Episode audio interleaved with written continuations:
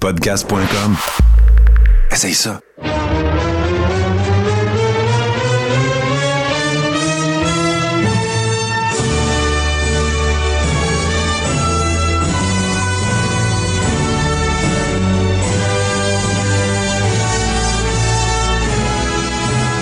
Cœur saison 4, épisode 28. Épisode spécial. Écoutez, on est bien, euh, bien content de vous présenter ça.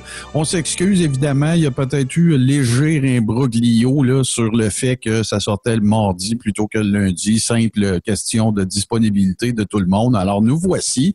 Une première, en fait, euh, puis dans le, c'est vraiment le cas de le dire parce que vous nous regardez en première. Donc, euh, évidemment, si vous voulez nous parler pendant que vous regardez le show, je, je veux pas parler pour mes comparses, mais moi, je vais être là. Fait que si vous avez des questions et tout ça, je serai présent et je pourrai répondre avec vous. On essaie de rendre ça le plus interactif possible. Avant qu'on se garoche là-dedans, ben écoute, euh, à tout seigneur, tout honneur, Toto, si tu me permets, on va saluer euh, pour commencer notre invité. C'est, l'étiquette euh, d'usage. Steve Sauvé, comment ça va, mon cher?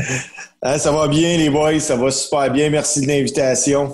Et d'ailleurs, euh, profitons-en aussi pour sans, sans entrer tout de suite dans les détails, mais bon, la thématique du show aujourd'hui est assez évidente. On est à un, on est à pardon à, à, euh, presque jour pour jour. En fait, on a une journée de décalage avec ce, le fameux incident. Euh, t'étais là, toi, t'étais sur place là, donc. euh.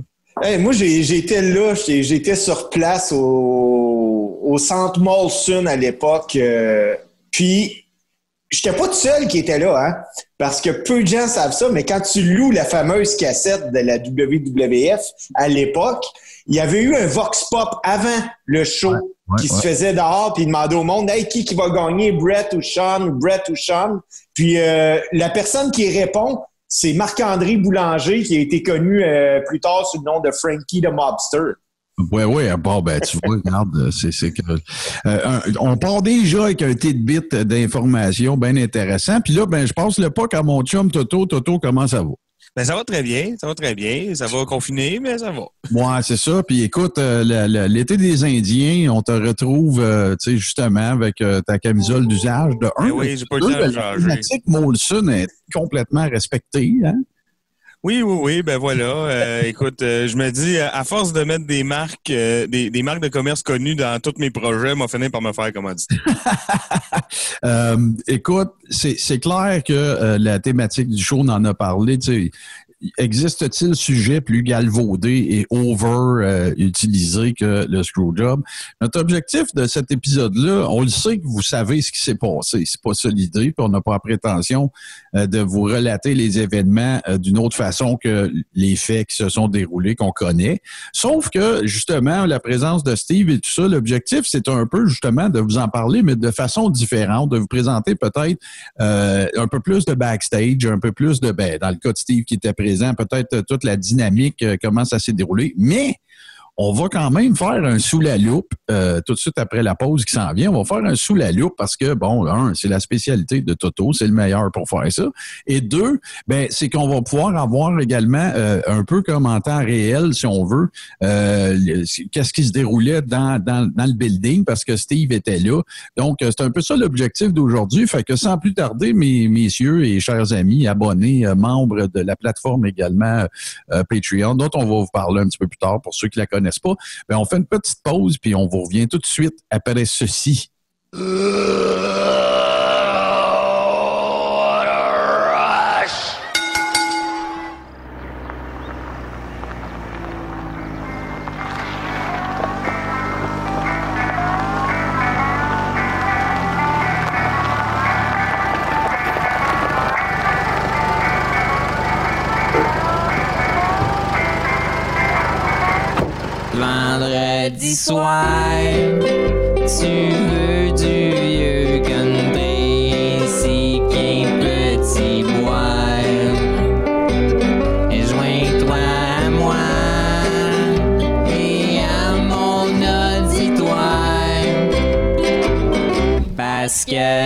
Fois,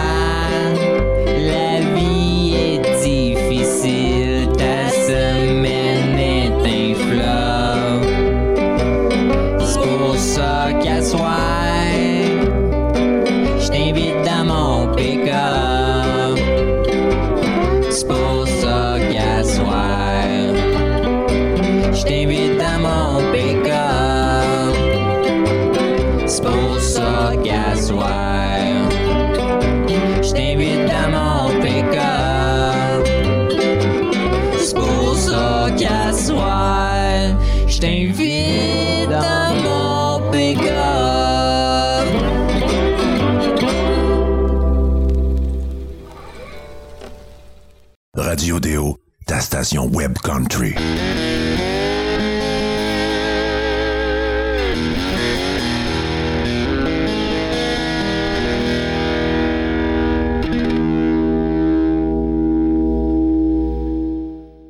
Mon cher Toto, pendant la pause, imagine-toi donc, on a eu droit à une révélation absolument, euh, écoute, euh, comment dire, euh, Un choc, scoop. Un scoop. Un scoop, ça, une révélation choc de, de notre ami Steve. Steve était un pro Shawn Michaels. Je suis assommé littéralement. Ben écoute, là, t'as le droit, là, mais euh, Ben, il faut, faut comprendre, OK? Moi, présentement, les gars, je regarde vos backgrounds, je vois Shawn Michaels, puis je vois quelqu'un à côté. Euh, quand les gens me disent Bret Hart, Bret Hart, Bret Hart, si je prends la fameuse échelle, le fameux code de Bret sur, le, sur 30 points, Shawn a pas mal plus de points que Bret. Il au Ben, je- moi, je vais te dire où est-ce qu'il y en a moins. Euh, Shawn Michaels, il rentre d'un bar, il a l'air d'un gars qui fait Playgirl Magazine, puis Bret Hart, il a l'air d'un gars qui va te crisser une volée.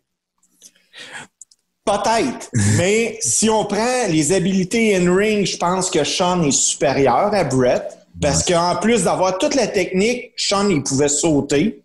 Sean, il pouvait parler au micro, ce que Brett n'avait pas nécessairement. Ça oui, là, Puis ça côté, oui. côté look, là, le petit kit avec des cœurs là, que tu voyais, Sean, combien de fois que quand tu le voyais rentrer, tu avais le goût de défaire la face, justement? Parce Ah qu'il tombait ses nerfs, puis les femmes l'aimaient. Moi, moi, je pense que, Steve, que de s'engager dans, dans le comparatif entre les deux, on, est, on serait pas loin, ça, très humblement. Là. Je pense pas qu'on serait bien loin d'essayer de comparer Jordan à Maurice Richard. C'était pas la même affaire. Tu sais, le- Ah ouais. Tu sais, euh, Shawn Michaels vient pas d'une famille de lutteurs. C'était pas un gars old school. C'était pas un gars. Il a payé ses 12, tout ça. Ça, c'est tout correct. Mais regarde, t'as raison, puis on a raison. Parce que si on part du. vous allez- Là, Teto, tu vas être écœuré de m'entendre le dire, mais si on part du concept que euh, la lutte, c'est de l'art, ben, je vais citer Pierre Falardeau. Devant une œuvre d'art, tout le monde a raison. Ouais, Ah, ça. ben oui. Fait que. Et puis j'aime ça, cette phrase-là, Martin. J'aime, j'aime ça. c'est pas de moi, c'est de Pierre Falardeau, mais il reste que tu as raison, puis tout le monde qui, qui sont en train de nous regarder, ils ont raison aussi. S'ils disent que sur l'échelle de Brett, euh, puis, puis pour ce qui est, pour conclure là-dessus, pour ce qui est de Brett et de, de son propre aveu, il a dit que son talon d'Achille, c'était promo. Là.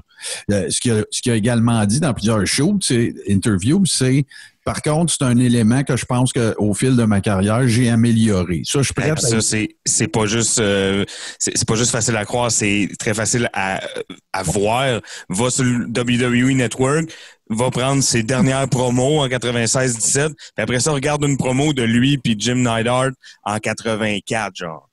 Cinq. Ouais, écoute. Oh là là. complètement ailleurs. Fait que, On va, on va gagner. Ben, c'est pour ça, les boys, qu'à l'époque, quand il est arrivé, ils ont mis euh, Jimmy Hart avec eux. Là. Oui, oui, absolument, c'est ça. Hey, fait que Toto, on, on, se garoche, écoute, on, on se lance. Euh, on n'a pas vraiment, je pense pas qu'on ait besoin de mettre la table à tout ce qu'il y a. Tu sais, ce que, on va le faire peut-être un peu plus. euh, euh, J'ai parlé de Steve qui serait notre commentateur, color commentator. Ouais. événements, du fil des événements, tu vas nous faire sous la loupe. Moi, après qu'on va avoir tout eu fait ça, euh, je vais faire un peu de backstage, mais sur la... Bon, il y a une polémique relative au screwjob, c'est-à-dire qui est arrivé avec le finish? Est-ce que c'est Jim Cornette tel qu'il l'a euh, affirmé dans euh, Dark Side of the Ring? Ou est-ce Vince Russo qui a voulu en prendre le crédit pendant plusieurs années?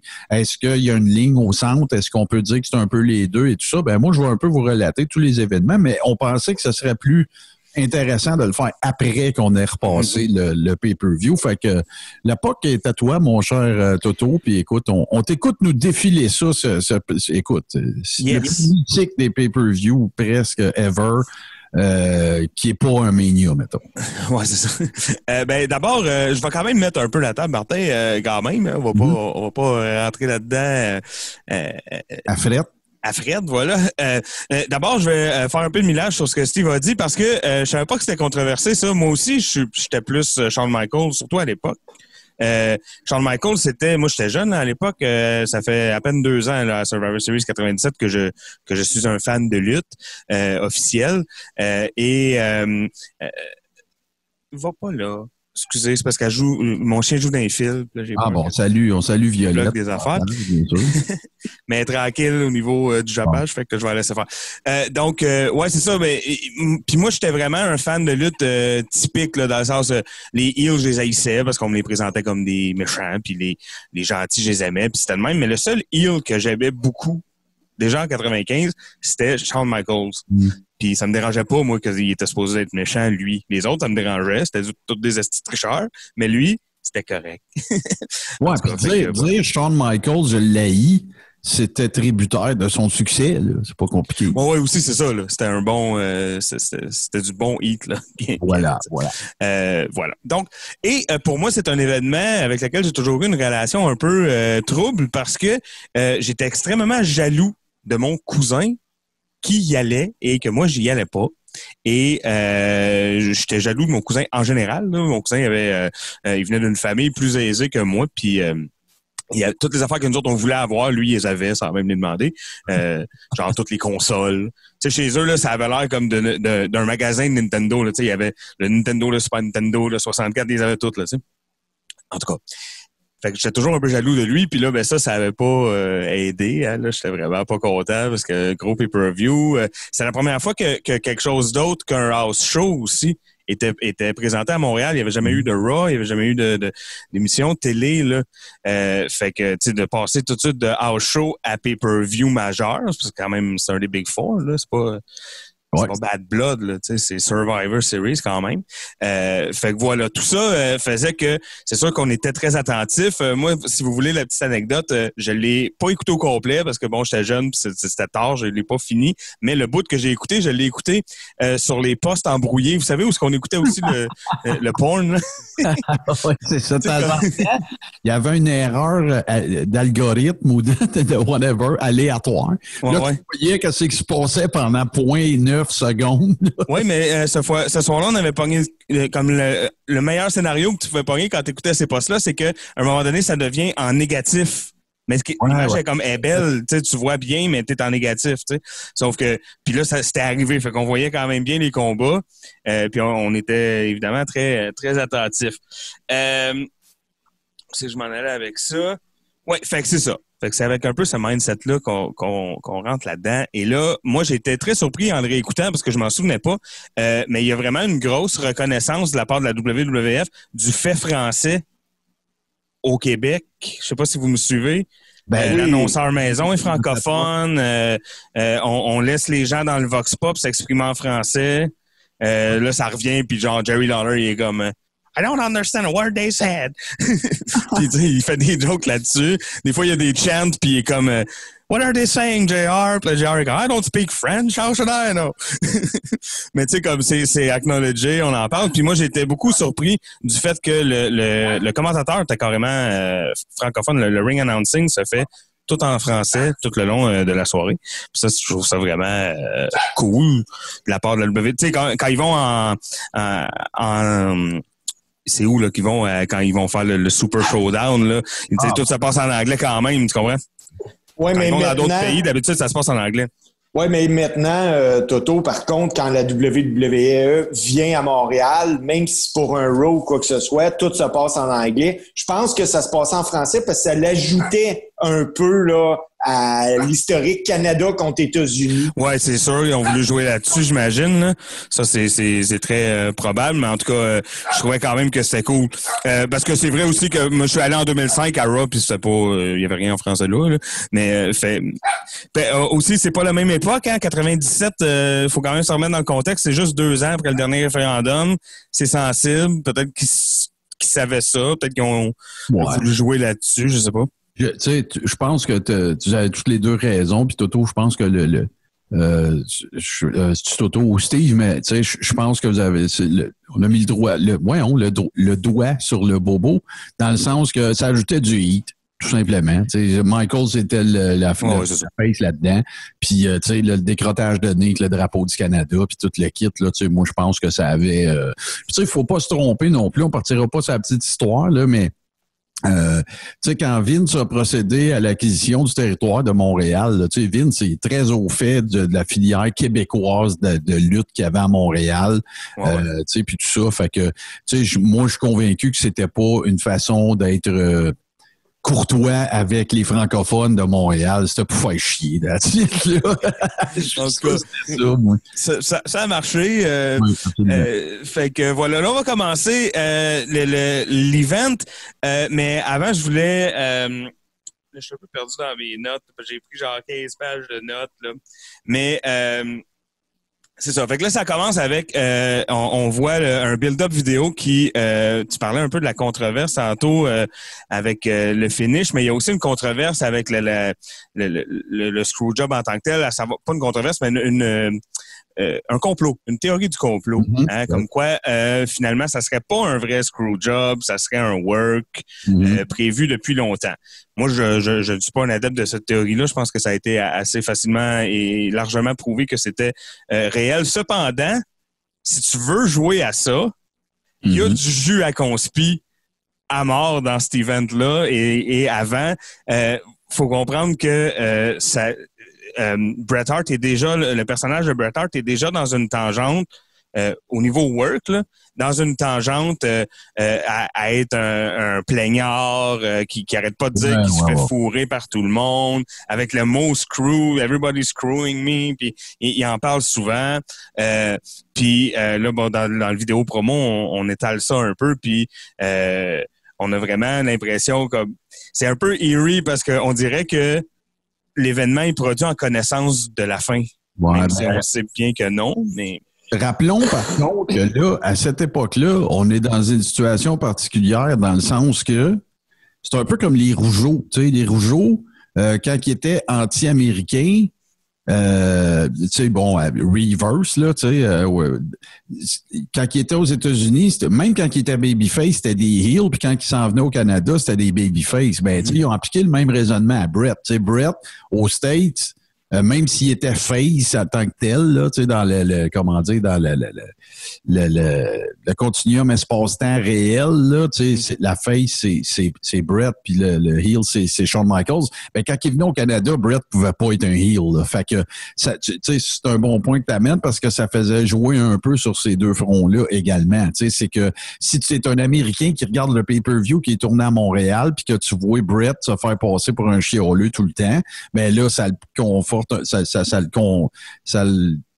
lui confère un peu le rôle de heel et vice-versa. Tu sais, Ouais, ouais. si- Si t'es un Canadien qui le regarde. Mais euh, tu sais, tu parles de ça, c'est une des premières affaires qui, qui contribuait beaucoup, beaucoup à ça. Puis ça contribue aussi au point qu'on faisait euh, au préalable aussi, que de montrer ça, ça. Euh, ça, ça, ça buildait du heat, surtout pour, parce qu'on s'entend que c'était plus aux États-Unis que le pay-per-view était acheté qu'au Canada. ouais, ouais. Mais ça, ça continuait cette espèce de, de polémique-là. Puis l'autre affaire que je me permets d'ajouter vite fait, Toto, c'est que une autre. Parmi les, les, les- ceux qui adhèrent à la théorie de la conspiration, à l'effet que euh, Brett était euh, de mèche avec Vince, il y a deux raisons à ça, mon opinion. La première, c'est que depuis que Dark Side of the Ring est sorti, on sait maintenant que Razor Ramon adhère à cette théorie-là, que, que- que Scott Hall adhère à cette théorie-là. Ouais, ouais. Et la deuxième raison, c'est que si vous avez regardé Wrestling with Shadows, ben, il est dit à plusieurs reprises que Vince avait même offert à Brett de l'aider à négocier son nouveau contrat à WCW parce que, bon, l'histoire, le, le- le- vous, si vous connaissez l'histoire, il y avait un contrat qui avait déjà été négocié, puis Vince a dû dire à Brett qu'il pouvait pas l'honorer, puisque la business était plus ce qu'elle était. Mais c'est parce qu'en 96, il l'a signé pour 20 ans, puis en 97, il a fait Ouais, on peut plus. On n'arrivera pas. C'est ça. Mais- C'est exactement ça. mais 20 les- à un million, puis... Ce qui a, ce qui a aussi là, ajouté un peu de, de matière aux, aux gens qui croient que le- la théorie n'est pas vraie et que Brett le savait, c'est que quand la WWF, à l'époque, a sorti l'enregistrement, quand le Su- Summer, Survivor Series 97 a été disponible en location, la première édition, on voyait encore Brett faire les signes de WCW. Là, tout le monde disait comment se fait que ça n'a pas été coupé si c'est pas vrai? Bon, tu vois, puis la, la théorie de, de, Scott Hall est la même. Pensez-vous vraiment que Vince, vous le connaissez, comment il est compétitif et tout ça? Pensez-vous vraiment que Vince aurait laissé ça se dérouler sans changer de caméra, sans euh, tirer sa plug, sans dire qu'il avait des difficultés techniques? Donc, ça fait partie des raisons qui contribuent, euh, si on veut, aussi au folklore euh, du fait qu'il existerait un potentiel si minimal soit-il, que euh, ça a été arrangé, mais moi, je crois pas à ça. Je pense pas que ce soit le cas. Moi, que ça l'ait été arrangé ou pas, euh, ce que je sais, par contre, c'est que pour en jaser des fois avec euh, certains workers, si c'était prévu comme ça, c'est la dernière fois que la WWF a réussi à nous mettre de quoi dans la tête, qu'après 25 ans, on en parle encore, puis que c'est eux autres qui avaient raison. Tu sais, euh, c'est c'est- c'est simple de même. Ah, là, si c'est un work, c'est réussi. Ça, ça, Oui. c'est sûr. Oui, puis jamais ils vont ils vont dire hey c'était un work parce que si ça n'est un, ben c'est la dernière fois que trois gars ensemble ont réussi à le faire. Puis, tu sais, les- puis on, on va s'entendre de toute façon, tu sais, la WWE, là, c'est c'est pas forte sur la, elle est pas forte, sur- pardon, forte sur le fait de faire des work. Je, Ben- non, mais historiquement, là, tu sais, de faire des, des vrais work, là, on, on s'entend-tu que, tu sais, je veux dire, c'est pas, on n'a pas vu ça, euh, ça n'a pas été des choses qui ont essayé de façon régulière, tu sais, je vais vous dire. Ah non, puis euh, quand, dire ça comme ça. quand, quand ils l'ont réussi, ça a tout le temps, ça s'est tout le temps su. Tu sais, on peut penser à Sean puis Brett justement. Il y a dans une fameuse entrevue que Sean il call à Brett dans le ring, il dit hey, toi t'avais des sunny days. Euh, ce, ce n'était un ça, un work puis un shoot que c'est pas longtemps après ça s'est su. Ouais, mais, mais tu- tu peux- je, je m'excuse, Toto, dans le fond, là, on t'interrompt pas mal, mais. Alors, ben écoute, genre, sans vous autres. euh, Non, mais non, mais c'est parce que c'est parce que dans le lead, tu sais, on a dit qu'on n'en parlerait pas, mais c'est une erreur de ma part, il faut qu'on en parle. C'est que dans le fond, là, tu sais, le point de départ de ça, il y en a deux, là. Le point de départ, du- ben, il y en a trois. Tu sais, il y a Vince qui dit à Brett, je peux plus te payer ton contrat. Mhm. Mais parallèlement à ça, il y a deux événements qui vont amener à ce qu'on peut appeler le screwjob. Le premier, c'est Sunny Dates, qui s'est passé le 19 mai 97, puis qui était, puis Steve, c'était pas prévu, là. Ah ben non, ben non, c'est Euh, Sean, Brett, euh, Sean euh, s'est laissé aller là. Brett, Non, mais Sean- je- attends, sa défense, non, non, Sean. non, non, non. Brett a dit à Sean qu'il était pour l'écœurer à propos de Playgirl Magazine. Sean, il a dit, vas-y, garde-toi, pas de problème. Sean n'a jamais dit à Brett, je vais caller Sunny Days. Jamais. Non, mais c'est pas ça que je m'en allais dire. Je m'en allais dire. je n'ai pas dit que tu t'en allais dire ça, c'est moi qui le dis. Mais à sa défense, à Sean, il a, euh, il, il en tout cas, selon ses dires à lui, il, sem- il semblait opérer. Lui, tu sais, il avait pas dit à, à Brett qu'il dirait ça, mais lui puis Brett semblaient avoir un arrangement du genre, vas-y, garde-toi, ça me dérange pas. Puis finalement, c'était pas vrai. Ça, Ouais. c'est ce que, ce que Oui. Sean me semble dire. c'est pas ce que j'ai entendu. Si tu, moi, je me fie beaucoup à, à- à- au ben, reportage ou à l'émission que le network a faite qui s'appelait Rivalry, Greatest Ouais, ouais, Rivalry. Puis, euh, tu sais, puis, puis Mais c'est la DAC qui dit ça, Brett. Ouais, ouais, mais dans plusieurs shows d'interviews qu'il a fait, entre autres sur K-Fabe Commentaries et sur euh, RF Vidéo, tu sais, Brett, il dit qu'il a demandé la permission de, de parler de Playgirl. Sean, il a dit c'est correct, mais Sean n'a pas, euh, est pas revenu en disant, puis moi, je vais parler de Sunny Days. Tu sais, Ouais, ça, ça fait partie des affaires qu'en tout cas, au pire, là, il y avait, un- il y avait ça, les histoires sont différentes. Mhm. Puis ensuite, le réel point, là, le plus important selon moi des trois, c'est quand euh, Brett a dit à Sean, regarde, je veux juste te dire que je vais te protéger dans le ring, t'as pas à t'en faire, on, est, on a des différents, mais regarde, je vais être un professionnel. Sean est allé y dire, mais regarde, je te remercie beaucoup de, de, de me dire ça, mais moi, je te garantis pas. Puis euh, après ça, ben, je suis content d'avoir euh, jobé pour toi, puis que t'as la belle, puis tout, après WrestleMania 12. Puis Sean, il s'en va dire, ben, je te remercie de me dire ça, Brett, mais moi, je peux pas te promettre que je ferai la même affaire. Ouais, ouais. Il est là, là. C'est là, là. Le grand canyon entre les deux, c'est là parce qu'avant, c'était des bodies. Fait que voilà, mais bon, regarde, chacun a sa théorie aussi. La vôtre qui est en ouais, train c'est de nous regarder est aussi bonne, elle vaut autant que la nôtre. Là, tu sais. fait que de toute façon, vous allez être. Je suis sûr qu'en ce moment, bien qu'on procède en live on tape, là, je suis sûr qu'il y a des commentaires euh, très nombreux à cet égard. Yes. Fait que, on va Ah, commencer parce que, bon, euh, on a un peu failé. On avait dit qu'on parlerait pas, qu'on, qu'on en parlerait un peu différemment puis qu'on parlerait pas du screwjob. Mais bon, c'est, c'est quand même euh, l'éléphant dans la pièce, là, dans ce, ce pay-per-view-là, c'est sûr. Mais, moi, c'est ça que je voulais faire. C'est pour ça que je fais un sous la loupe de l'événement avec vous ce soir parce que on parle juste des 15 secondes de la fin, mais c'est un show de 3 heures. Absolument. J'ai envie qu'on parle de ce qui s'était passé avant Boswell parce que. Puis, Bon show en plus. Là. Un gros show. Un Ouais. très gros show avec des belles choses, des bonnes choses. Euh, euh, somme toute, un bon pay-per-view, en fait, si ça s'était terminé comme prévu. là. Euh, probablement qu'on en parlerait juste comme... On a, ça, ça ferait peut-être pas 25 ans qu'on en parle, puis qu'on parle du backstage de l'événement, puis tout, mais ça serait quand même resté dans les annales, si tu veux, comme un, un- un des bons Survivor Series. Euh, Ça a donc, probablement été considéré comme un des meilleurs pay-per-view qui était le premier Big Four dans une ville pour la première fois. ouais, ouais, c'est ça. Fait que... Ouais, écoute, là, c'est pas comme. euh, C'est même des records, à un moment donné, je- Jim Ross l'a dit, c'est un record de, de comme c'est le 11e Survivor Series, puis c'est celui avec le plus de public à ce moment-là, tu vois, euh, ouais. dans, dans l'arena. là. ouais, ouais, ouais, bon. Voilà. ben, on, va- on parle de 20 593 spectateurs. Là.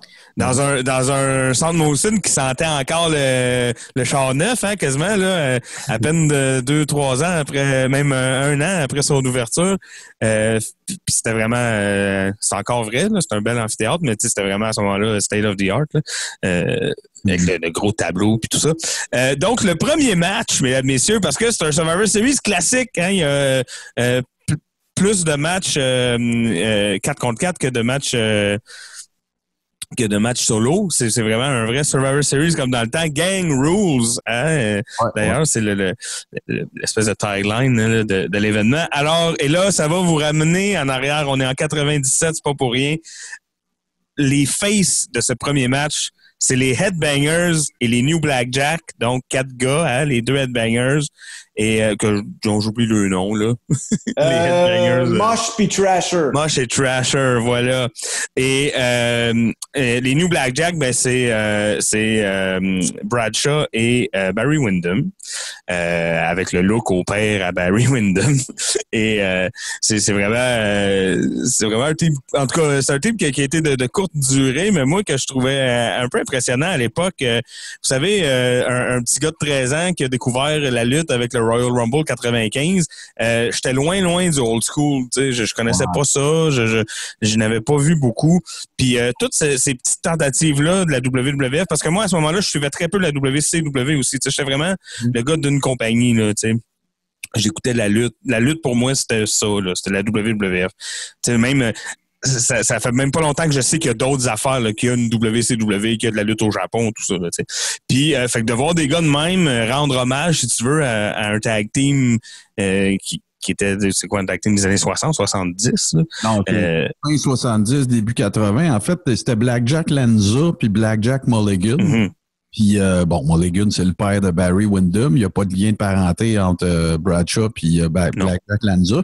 C'est d'ailleurs la seule ceinture que Blackjack Mulligan a gagnée à la WWF. Mhm. Puis, puis- puis Black, Mac- Blackjack Mulligan, c'est sûr qu'un jour, euh, il va faire l'objet d'un lutteur old school parce que c'est probablement le seul être humain qui a déjà knocké Andre the Giant en, en shoot, là, dans une chambre d'hôtel. Ouais. Ah oui, lui, il s'est dit, euh, je vais t'essayer, moi. Personne t'essaye jamais, moi, m'a t'essayer. Ouais, il était fou de même. OK. Euh, excellent. Fait que, et ils se battent, mesdames et messieurs, contre euh, les New Age Outlaws et les Godwins. Euh, les New Age Outlaws qui sont un tout nouveau team. Euh, bon, c'est des lutteurs évidemment qu'on connaît. Euh, et Gunn qui était euh, avec les Smoking Gun, euh, Road Dogg qui était avec euh, Jeff Jarrett, le, le roadie de Jeff Jarrett. Mais là, euh, bon, ils se sont retrouvés un peu dans les limbes du, du booking. On savait pas trop quoi faire avec eux autres. On les a mis ensemble. La chimie a pogné. Mais là, c'est dans les premiers moments qu'ils sont ensemble. Ils sont full out heel. Et les Godwins, ben, euh, j'ai, moi j'ai toujours aimé les Godwins euh, en passant, mais, euh, mais mais là, euh, ils sont en 97, sont cool. C'est une version, euh, tu sais, on- c'est les mêmes personnages que de, de l'époque, mettons, du 94-95, l'époque très cartoon de, de laquelle ils sont issus, mais ils sont rendus en 97 ils sont dark, ils ont des drapeaux confédérés un peu partout, euh, ils sont sales, puis ils sont violents, puis c'est vraiment hot. Euh, ils sont, sont vraiment sales, là, ils sont mouillés par exprès avant de rentrer, là, ils sont vraiment tous dégueux. Là. Euh, Phineas Godwin, il drip, on sait pas quoi, il a l'air graisseux, c'est dégueulasse. Et puis, euh, même les commentateurs en parlent, Lawler arrête pas de dire, ah, ça sent jusqu'ici, c'est dégueulasse. Alors voilà, mais je trouvais que c'était euh, c'était cool. Euh, petite mention honorable au euh, à une des pancartes parce que vous savez il y a des pancartes en français hein, dans la dans la crowd Mhm. parce que veux, veux pas. Et euh, j'ai beaucoup aimé. Euh, j'ai pas fait plus de recherche. C'est vraiment la pancarte qui m'a fait rire. Le- la pancarte c'était euh, Salut au club social de Québec Est. Alors voilà. je trouvais ça vraiment hot.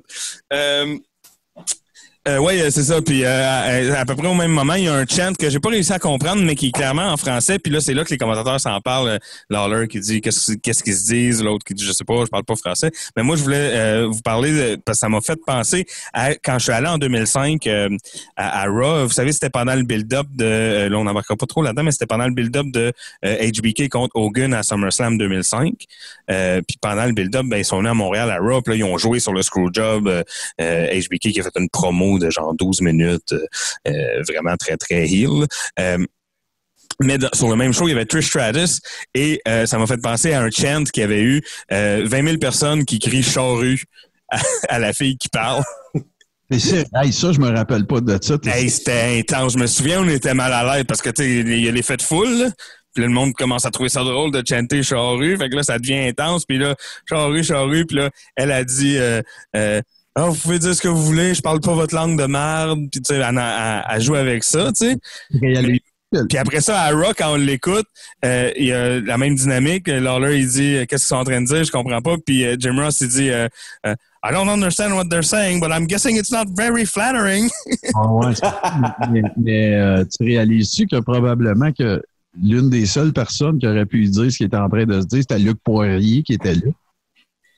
Euh, Luc était pas, il luttait plus euh, à ce moment-là. euh, quand il est arrivé la chose avec euh, Trish Stratus, Ouais, le ouais. charrue, Luc était pas là. Ah, OK, je pensais que tu parlais de. Je, je, je sais pas pourquoi j'ai eu une bulle au cerveau. Je pensais que tu parlais de, de Sony qui aurait été euh, avec que c'était elle. J'avais mal entendu. non, non, non. Là, moi, c'est juste parce que ça m'a fait penser à, à, à ce chant-là qui m'avait, qui, qui m'a toujours resté en mémoire. Ça m'a toujours fasciné. Euh, voilà. Donc, revenons donc à Survivor Series. Là, euh, euh, la crowd est vraiment dedans. Les, les, les, les gars sont vraiment over. Puis c'est quand même drôle parce que, en fait, je pense que c'est le match que moi j'ai vu qui implique les headbangers où, où le monde est le plus dedans. Les headbangers over, quand même, quand même un fait intéressant. Mais tu sais, je pense aussi qu'il y a toute une, une fébrilité. Là. Je pense que la foule est comme. C'est c'est le fait d'être là qui, qui est over. C'est pas tant les, les- le, le monde dans le ring à ce moment-là. là. Je pense que le monde est juste content que ça start puis qu'on ait le match. Alors, euh, Surtout, Euh, euh, hein, pendant qu'on voit une autre de tes nombreuses mascottes, euh, un ah show. ouais, écoute, c'est un- c'est une ménagerie, ça. Mais Steve, pour vrai, par exemple, tu sais, vu que tu étais là, puis tout, euh, avant ce combat-là, là, tu sais, puis au début, là, as-tu senti des drops d'effervescence à un moment donné pendant l'événement ou ben non, c'était à 10 sur 10 jusqu'à la fin, mettons? Ben, c'est que l'effervescence là, de la soirée, c'était vraiment pour les deux derniers combats. Ouais, c'est- Euh, Ouais, ouais. Tu sais, les gens, là, en deux derniers combats, on avait Steve Austin contre Owen Hart, puis on avait euh, Bret Hart contre Shawn Michaels. Sais, c'est, c'est plate à dire parce que la carte est vraiment bonne, mais on disait, on aurait pu dire que les gens présents devaient écouter ces combats-là avant d'avoir la, la finale. Tu sais, il- Ouais, ouais, je t'aurais, pré- t'aurais présenté juste ces deux combats-là, puis le monde aurait été content pareil. Là. Ouais, Tu sais, ok. L'effervescence était là, on voulait ça, on voulait ça. Hey, puis on avait des méchants combats. Là. Kane Mankind, là, ça, Mhm. je m'en rappelle, il était solide. Là. Bon, ouais, ben, on, va, on va y arriver, mais tu vas voir, il y a- plein d'éléments sur cette carte-là qui ont, qui ont réussi quand même à, à garder la crowd dedans, je pense, puis à, à la réchauffer pour les, les deux main events, mais évidemment que c'est c'est- ces deux matchs-là qui étaient comme important, si tu veux, là, euh, mais euh, le reste quand même cool. Alors euh, voilà, euh, euh, aussi un- un- une pancarte NCW. Je sais pas si tu sais c'était qui, Steve, mais il y avait quelqu'un sur le parterre de NCW, c'était peut-être toi. Non, non, non, non, non. On n'avait pas eu les moyens d'acheter des billets, euh, d'aussi bons billets. ouais, c'est ça. Mais euh, moi, je me rappelle que les gars de la NCW, je les avais vus avant le show un peu, puis tout ça. Puis, euh, écoute, il y avait des concours entre eux autres de pancartes les plus drôles. là. Il y en Ah a ouais. une qui s'était marquée euh, Cette pancarte est faite avec une boîte de tondeuse. Ouais, ouais, ok, juste pour- Ouais, ouais. je comprends le genre. Euh, voilà. Sinon, ben, un bon match, mais comme je vous dis, c'est ça. C'est, euh, je pense que c'est, euh, il y a une effervescence dans la crowd qui est le fun. Mais bon, c'est pas le plus grand match. Mais euh, euh, le format 4 contre 4 Survivor Series, moi, j'ai toujours bien aimé ça. C'est assez fast-paced. Euh, puis ça, ça donne lieu à des match-ups des fois aussi. je pense pas qu'on va jamais voir Mosh contre Phineas Godwin sur une carte à un moment donné. Mais là, on a, on a pu les voir se pogner un peu. C'est comme ça, ça permet d'essayer des trucs aussi, voir s'il y a de la chimie entre certains gars. C'est New Age Outlaws en full heal mode qui, qui l'emporte premier match. Et là, le deuxième match, moi, j'ai trouvé très intéressant. Je sais pas si tu te souviens exactement de l'ordre, euh, Steve, mais là, le deuxième match arrive euh, une faction que, que moi j'aimais bien, qui a pas duré euh, sept ans, là, mais que, que j'aimais bien, euh, qui s'appelle The Truth Commission. La Truth Commission. Oh Et là d'ailleurs, d'ailleurs, le seul Québécois sur ce show-là était dans Truth Commission. Mhm. Ben oui, Il on- faisait Sniper, c'est Luc Poirier. Ben oui, c'est ça. Luc Poirier, dont tu vas nous parler peut-être un peu plus tantôt, je pense. hein, fait qu'on va pas, Ouais. euh, on, on va pas trop euh, embarquer là-dedans, mais euh, mais oui, c'est un des gars euh, physique est très impressionnant, hein, parce que les Truth Commission, c'est genre euh, euh, Kurgan qu'on appelait le, The Interrogator à ce moment-là, euh, Luc Poirier qui s'appelle Sniper, je crois, et euh, Recon.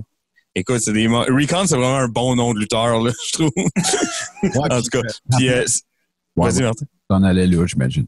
Ben, c'est vraiment des beams, là, c'est juste ça que, que je veux dire. Et, Ce que je voulais dire, Recon, en fait, on l'a connu aussi. Ça a été un peu le début pour lui, mais après ça, ça a été Bull Buchanan dans. euh, Ah ouais.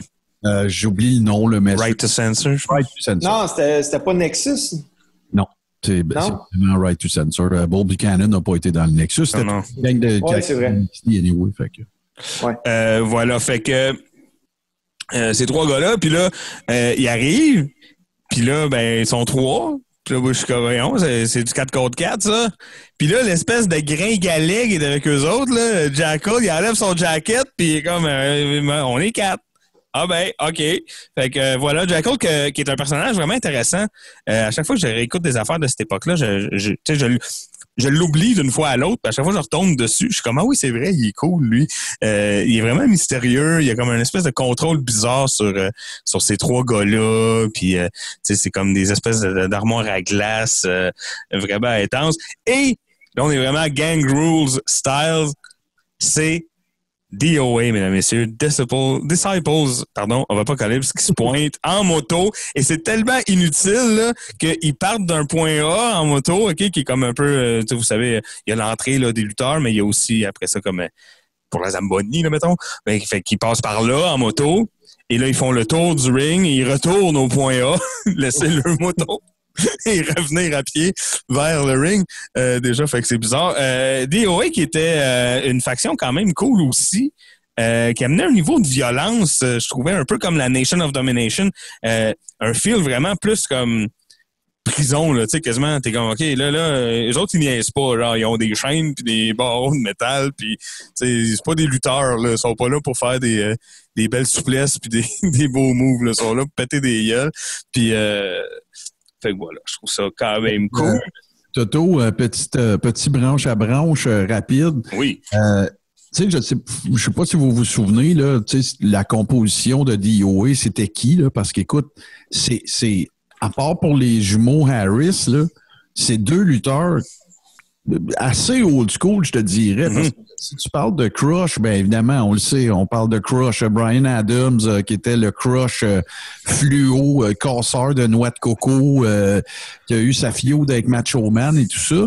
Et je sais pas si vous vous rappelez euh, du, du tag team qu'il y avait eu avec celui qu'on appelait euh, Adam Bomb avant, euh, qui s'appelait Chronic à la WCW. Hey, moi, là, tu sais, on parle des fois de lutteurs dont le, le body a changé et tout ça, que ce soit la sauce ou que ce soit ce que ça voudra, changement de régime de vie. Mhm. Sauf que, écoute, je sais pas si vous vous rappelez de quoi avait l'air Brian Adams à l'époque de la WCW, mais hey, c'était pas le même dude, mais pas pantoute, là. Euh, il n'y a pas la même coupe de cheveux, il était lean en plus, il était beaucoup plus lean.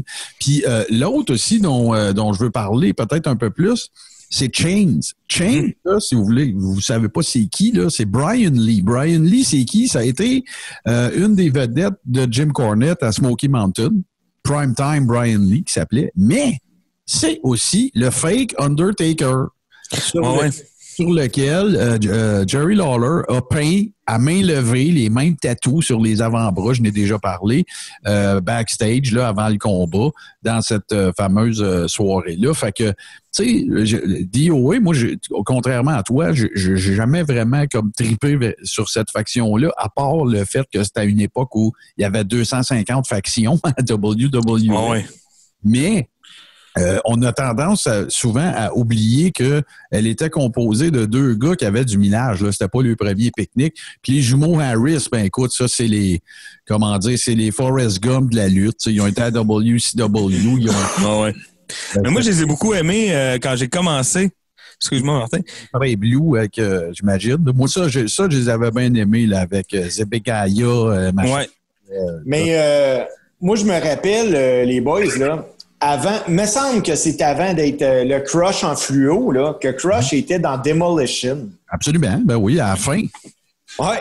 Oui, c'était parce que Bill Eady, qui était, euh, qui était, qui était, euh, voyons, Axe, avançait en âge. Ah oui, il était. Puis, il commençait à avoir de la misère, là. Juste pour vous dire, depuis quand il était là, c'était lui le mass superstar dans le temps. Là. Fait que Ouais, c'est ça. rodéo, mettons. Mais t'as raison, il, il en a fait partie. Mais ouais, ouais, euh, les frères Blue, euh, quand j'ai commencé à écouter la lutte en 95, c'est eux autres, ils avaient des gros, gros cheveux, là. Euh, puis euh, c'était euh, c'est la première fois, moi, que je, je, je rentrais en contact avec euh, ce gimmick-là là, de, de jumeaux heel qui se cachent, puis qui change le, le gars le gars magané pour le gars frais, puis pendant que l'arbitre n'a pas vu, là, tu sais, moi, Mm-hmm. c'était pas une dynamique que je connaissais avant de tomber sur les, les frères Blue. Donc, euh, ce match-là, bon, écoutez, pas un match grandiose non plus, euh, mais des choses euh, dignes de mention. J'ai beaucoup aimé euh, la présence de Jackal. Évidemment, il se fait sortir en premier parce que il pèse euh, 160 livres de moins que n'importe qui d'autre dans le ring avec lui. Il se fait vraiment maganer, mais tout de suite après, c'est vraiment cool comment ça se passe. Il se fait, bon, Kurgan, il fait une espèce de je sais pas, là, il pitch à terre, puis il se couche dessus, puis là, un, deux, trois, et tout de suite, l'autre, il roule à terre, et il, il sort du ring, il s'en va à côté de JR, il prend le micro, il il marche-tu ce micro-là? Ouais, bon, puis là, il s'assied entre les deux, puis il se met à chialer tout le long, et à faire du, du color commentary, commentary comme on les aime. Euh, sinon, euh, la finale, c'est Crush contre Interrogator, qui se ramasse un en face de l'autre. Euh, c'est quand même une, une image impressionnante. Il y a une espèce de stare down entre les deux. Euh, Crush qui a vraiment le look euh, motard là. euh, hein, il a l'air, euh, il, il- il- a l'air d'un des gars. Tu, tu pourrais le mettre figurant dans, euh, tu sais, au début de Terminator 2 quand il va chercher du linge là, dans, dans, dans le bar à poule. c'est vrai de ça. Là. Il a l'air vraiment de ça. Puis l'autre, ben écoute, euh, c'est euh, Kurgan. C'est, pas le plus grand lutteur euh, de tous les temps au niveau talent, mais euh, au niveau physique, c'est, un des plus impressionnants. là. Son cou a vraiment aucun sens. C'est comme son cou gros comme nos cuisses, là, les gars. C'est vraiment. Euh, on, on pourrait juste vite fait te parler de, de- en fait, de, voyons, comment tu l'as appelé, là, le, le leader de la dite faction. euh, c'est un- en fait, c'est un Canadien, Don Callis, c'est un Canadien, puis il y a peut- peut-être peut-être moins de gens qui vont se rappeler de ce que je vais euh, raconter là, mais son premier try-out match, en fait, il l'a eu à peu près à un, un an avant, à peu près. Et euh, il avait eu l'idée euh, de le mettre en équipe avec euh, Rick Martel. Euh, et il s'appelait, ça n'a pas vraiment pas duré longtemps, mais il s'appelait The Models. Euh, oui, absolument. Écoute, ça n'a pas fait fureur, ça n'a pas collé. Là. Ça, ils ont- Ben, parce que Curry, comme un model, il faut que ça soit un peu réaliste. Là, Rick Martel, il a une gueule. là. Kurgan, il- que, en fait, peu de gens euh, ont, ont prêté beaucoup de- d'attention à Don Carlos parce qu'il n'a pas été là longtemps. Il a été avec les Oddities après un peu et tout ça. Euh, mais juste pour vous faire un peu le, le portrait vite fait, c'est un gars qui, qui avait du bagage pareil. là. Il a commencé à lutter en 89. Euh, puis un peu plus tard, même jusqu'à il y a quand même relativement récemment, Don Callis était à la tête de d'Impact Wrestling. Euh, il n'y a, jamais vraiment. euh, écoute, après ça, il y a eu quelques passages. Il a été à TNA. Il a été un paquet de patentes. Là. Il y a jamais. Puis il y a, il y a un podcast d'ailleurs. Il y a eu un podcast longtemps avec euh, Lance Storm aussi. Puis je ne Mhm. sais pas s'il l'a encore. Euh, très, très populaire. Mais euh, il a été très impliqué. Puis même d'ailleurs, quand vous regardez Wrestle Kingdom, moi, c'est ma tradition de janvier, jour de l'an, c'est ça, je regarde. Ça dure 64 heures, là, ce pay-per-view-là. Puis, euh, puis c'est un temps où Don Callis aussi était euh, commentateur francophone avec, euh, je vais l'appeler Brian Kelly, mais c'est pas ça. Euh, David Kelly, je pense, qui était anciennement la double Ouais, ouais, lui, là, Kelly. Honor ensuite. Fait que euh, c'est ça, là. C'était pas. Tu sais, c'est qui ça, Don Callis? Ben, c'était pas un fly-by-night, là, quand même. Là. Il y avait du, il y avait du bagage quand même. Non, mais puis corrigez-moi si je me trompe. Surtout, Steve, tu dois en savoir quelque chose, mais j'ai l'impression que même ceux qui ont des petites carrières dans le ring, là, même ceux qui n'ont pas nécessairement la carrière qu'ils voulaient, une fois que tu as mis les pieds dans ce business-là, c'est bien dur de juste carrément s'en aller, on dirait. Hein? Euh, on, on entend tout le temps parler que finalement, ils sont encore là, backstage ici, backstage là, commentateur ici, Ben, commentateur là. Habituellement, euh, si les personnes qui ont réussi à gagner leur vie avec la lutte, là, ils ne parviennent jamais à, à s'en aller. Là, tu sais. Et sur la scène québécoise, là, des fois, il y a des gars, whoop, ils disparaissent, là, puis tu te demandes ce qu'ils sont rendus. Ça, c'est juste parce qu'il est rendu soit qu'il travaille les samedis soirs, qu'il peut plus lutter, ou que sa blonde lui a laissé le choix.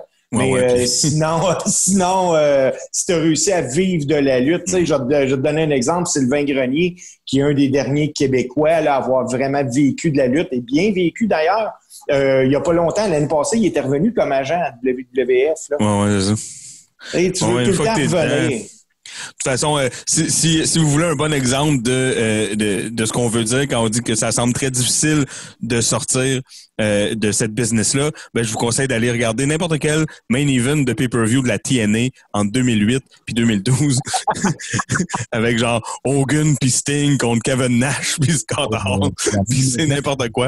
Ouais, c'est ça. Mais bon, on salue d'ailleurs au passage notre ami Frank, le Frank en chef, euh, Frank Boulay, qui est un grand fan, euh, justement, de. Oui, oui, de la TNA, mais euh, de, de- je pense peut-être ben, ben, peut-être qu'il aimait ça, ces affaires-là, mais je pense qu'il est plus un fan de, des, des, des belles choses euh, que, que la TNA pouvait mettre dans, dans, dans le reste de ses cartes. là. Ouais, Parce que, tu sais, quand t'es rendu à- en, en 2009, euh, Ho- Hogan contre Flair dans une cage, là, à un moment donné. Je pense pas que Frank est fan de ce que la TNA faisait de mauvais. non, non, c'est ça. voilà.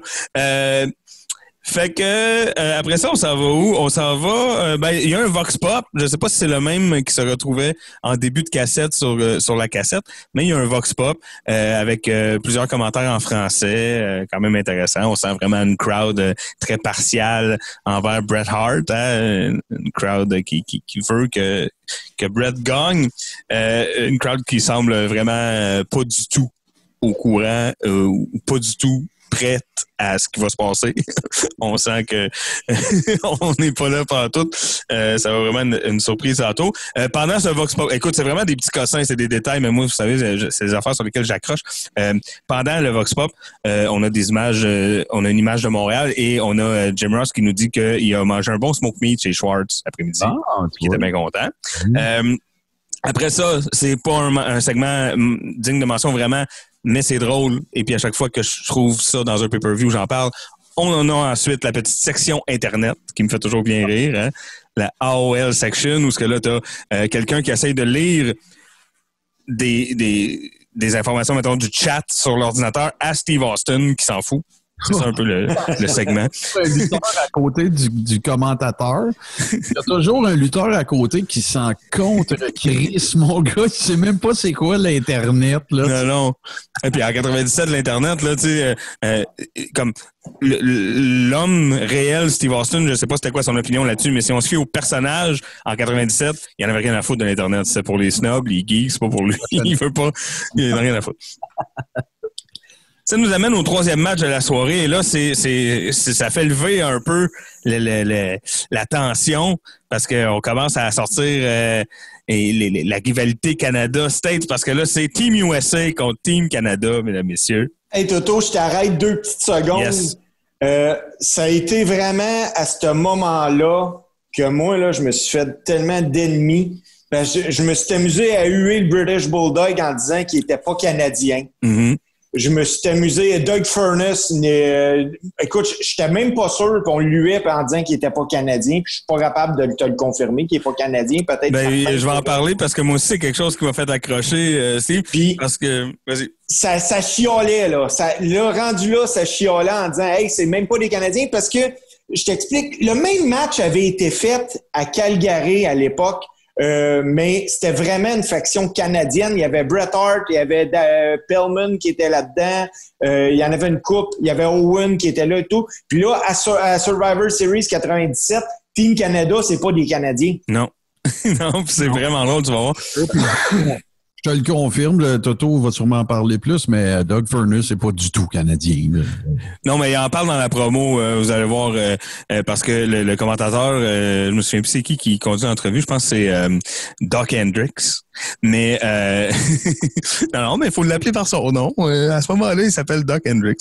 Puis euh, il, euh, il, il leur dit là, c'est pas américain, toi. Puis l'autre il dit ouais, mais moi les Américains, je commence à moins les aimer.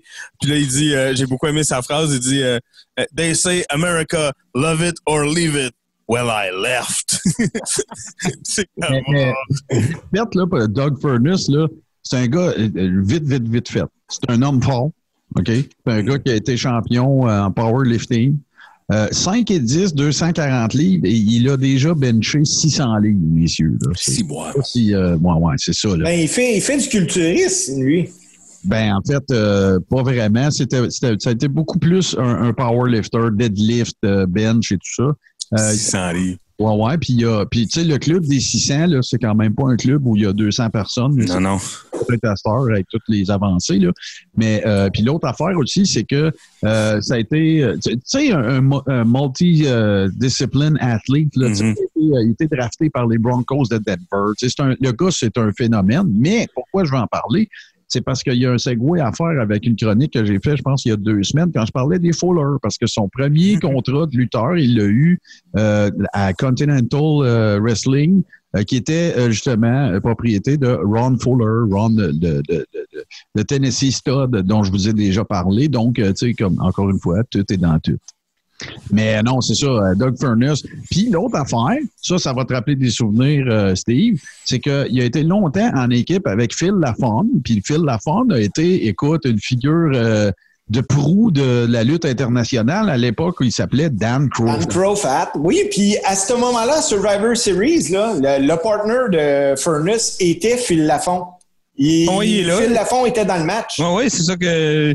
Si, si vous me laissez parler, je vais parler des joueurs, des, des lutteurs impliqués dans ce match. Parce que oui, il y a le Team Canada, donc qui est. euh, là, je veux que vous pensez aux mots que je suis en train de vous dire. Alors, le leader de Team Canada, c'est le British Bulldog.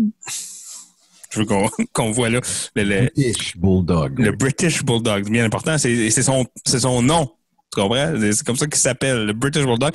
Euh, avec, euh, bon, Jim Neidhart, bien sûr, et Phil Lafont et euh, Doug Furness. Donc, euh, le, Team Canada le moins canadien de tous les temps. Et il se pogne contre Team America. Puis là, tu dis Team America dans la lutte, tu sais. Ça va être qui? Ça va être du monde comme le Patriote, comme Lex Luger, mais tu sais, du monde qui vont arriver. Ben non. Là, on a Vader, qui est le leader de ce team-là. Vader qui, qui apprend-on euh, à ce moment-là, est patriotique, apparemment. Ah, écoute, hein. Bon, c'est toujours le bon temps pour commencer. Euh, il est avec euh, Mark Merrow, qui euh, que je ne savais pas non plus très politisé, mais bon, voilà. Goldust, qui est probablement le gars le moins représentatif des States de tous les temps. Et là, l'histoire, c'est que la, la semaine d'avant, à Raw, on a vu le début de euh, d'un lutteur que, euh, et là pour l'histoire, je vous le dis, euh, un lutteur qui était dans le là, euh, en prison et que Vader a payé la caution, l'a fait sortir. Et ce gars-là, c'est Steve Blackman, mesdames, messieurs, Monsieur fucking Doll lui-même. Calvasse que c'est plate quand il est là. Tu sais, Blackman, c'est pas qu'il représente pas les. les c'est pas que Blackman euh, ne représente pas les États-Unis. Il ne représente à rien. Et c'est ça.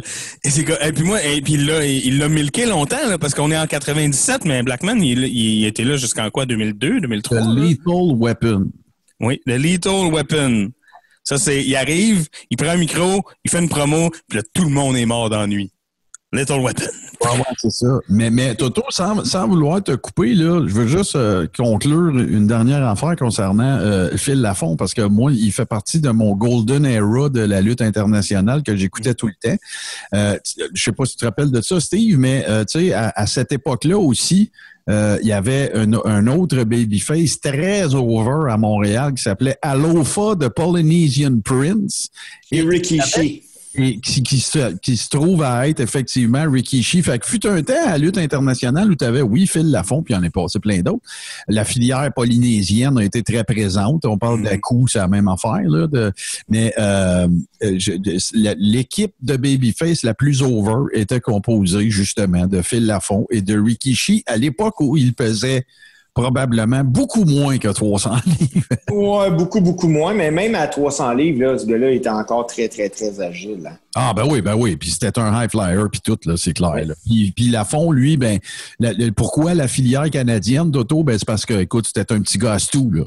Ça a été stampé Ouais, ouais. du côté. Fait que, tu sais, euh, puis même dans le cas de, dans le cas de Davy Boy Smith, tu sais, on peut, dire- tu sais, le Canada, ça a été son, son pays d'adoption pendant, jusqu'à Non, 100 non, puis tu sais, je rigolais parce que Mais c'est. pareil. là, son nom, Parce que c'est drôle, mais tu sais, ça fit aussi parce que, bon, on appelle ça Team Canada, mais on s'entend que ce que ça veut dire à ce moment-là dans l'univers de la WWF, c'est Team Bret Hart. tu vois. Ben oui, ben oui. Puis nous autres, Toto, je me rappelle, ce soir-là, là, on lâchait pas de crier ben, au British Bulldog que quelques années avant, il se promenait avec Lex Luger qui était All-American. Ouais, ouais. ouais, c'est ça.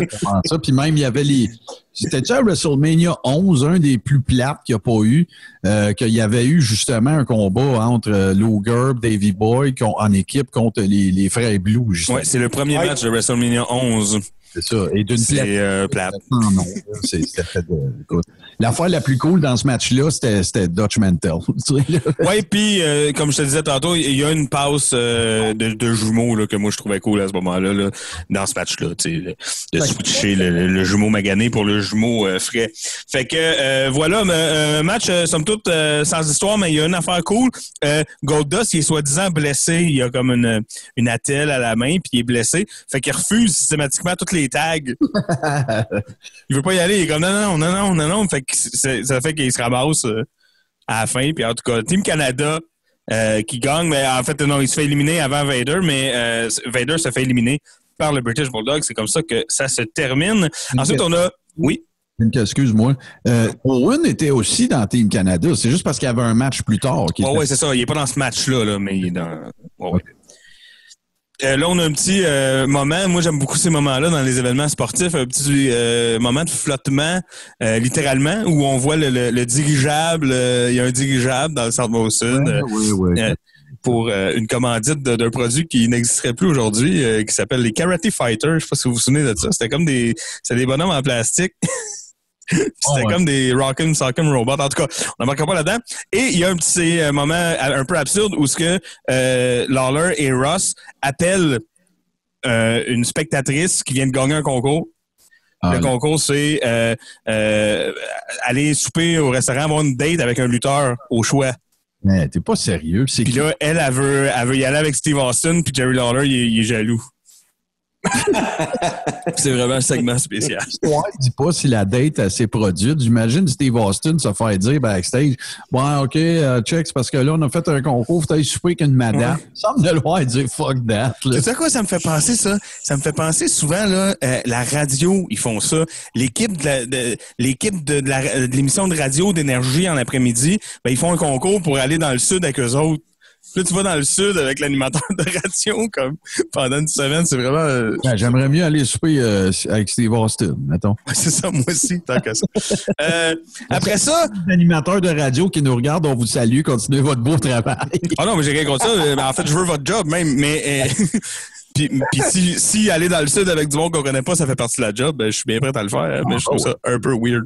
Euh, le prochain match, on va en vidéo package. Vous savez, euh, autant en 2020 qu'en 1997, la WWF fait les meilleurs vidéo packages toujours. Et là, ben, c'est encore plus facile parce que là, on a beaucoup de matériel pour le faire, le vidéo package, parce que c'est le, match Kane contre Mankind. Et vous le savez parce que, en fait, c'est Kane contre Mankind, mais en fait, c'est un, un match qui s'inscrit dans la feud Kane contre Undertaker. Euh, Undertaker qui est à ce moment-là. Bon, vous le savez, ça fait euh, quelques mois seulement que Kane est arrivé dans le fameux match Hell in a Cell euh, qui impliquait HBK et euh, Taker.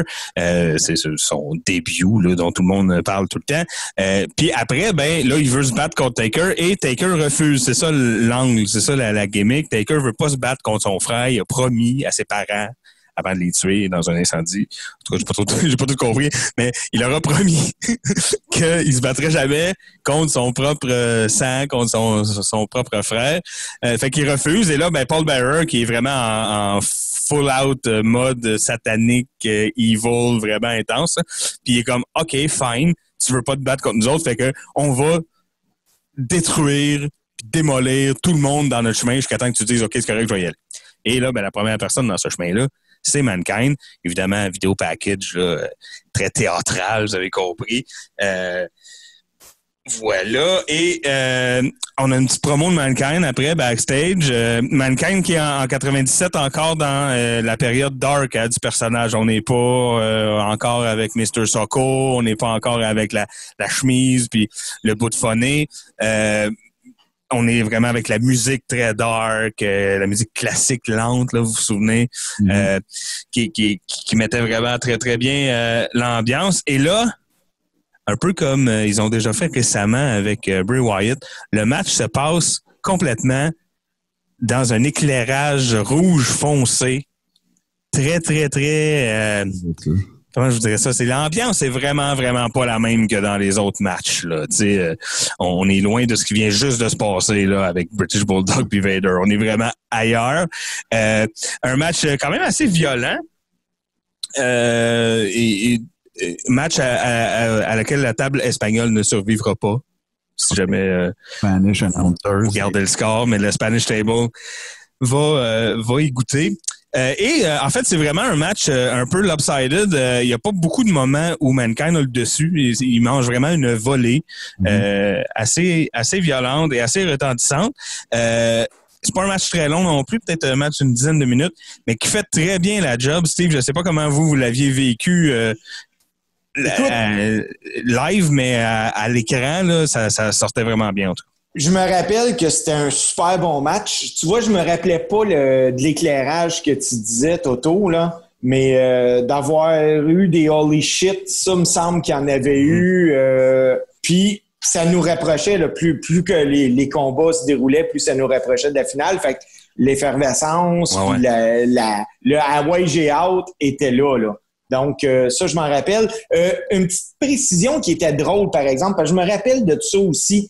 Euh, quand Kane euh, est arrivé, le Taker qui disait J'ai promis à mes parents de jamais me battre contre mon frère. Puis, je me rappelle quand Kane fait sa première apparition, Taker pensait qu'il était mort. Fait que, tu sais, ça, ça fitait plus, là. Ah ouais. Bon, ben, disons qu'il y a des trous dans cette histoire-là. Ça, c'est sûr et certain. Tout ce feud-là, en fait, a tellement été. Tu sais, je sais pas si vous vous souvenez, les gars, mais fut un temps, on était tous écœurés de Kane contre Taker. Là. Ouais, mais attends, là, là, on n'est pas en 2004, là, on est en 97. Je suis conscient qu'on n'est pas là. Je sais plus tard que ça se produit, mais tu sais, il y a tout eu. Là. Il y a eu Buried Alive, il y a eu Ah, le, ils ont tout fait.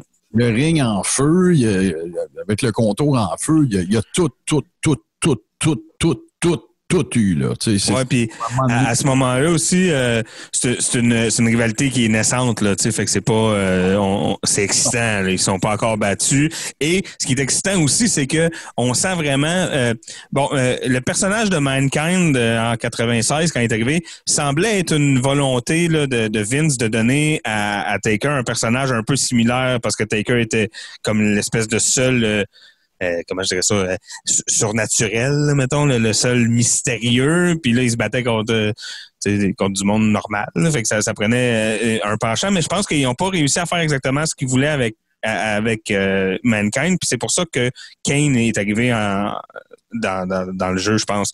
Parce que là, Kane, c'est intéressant parce que oui, il était similaire à Taker beaucoup, puis même peut-être un peu trop. euh, ça- dans les années qui ont suivi, ça l'a peut-être pas servi. À un moment donné, quand sa feud contre Taker a fini, on a dit OK, mais on fait quoi avec ce gars-là? Ah, Ça a été comme difficile après de, de, de le mettre ailleurs. Mais au moment où il est arrivé, puis le, pour le purpose qu'il avait, il, avait- il était vraiment, vraiment efficace, là, ce personnage-là. Puis, euh, en tout cas, ce match-là le prouve. Et euh, deux, deux, euh, deux, deux grands workers, hein, euh, euh, Glenn Jacobs et puis Mick Foley, là, on se trompe pas. Là. Tu sais, une autre affaire vite faite, là.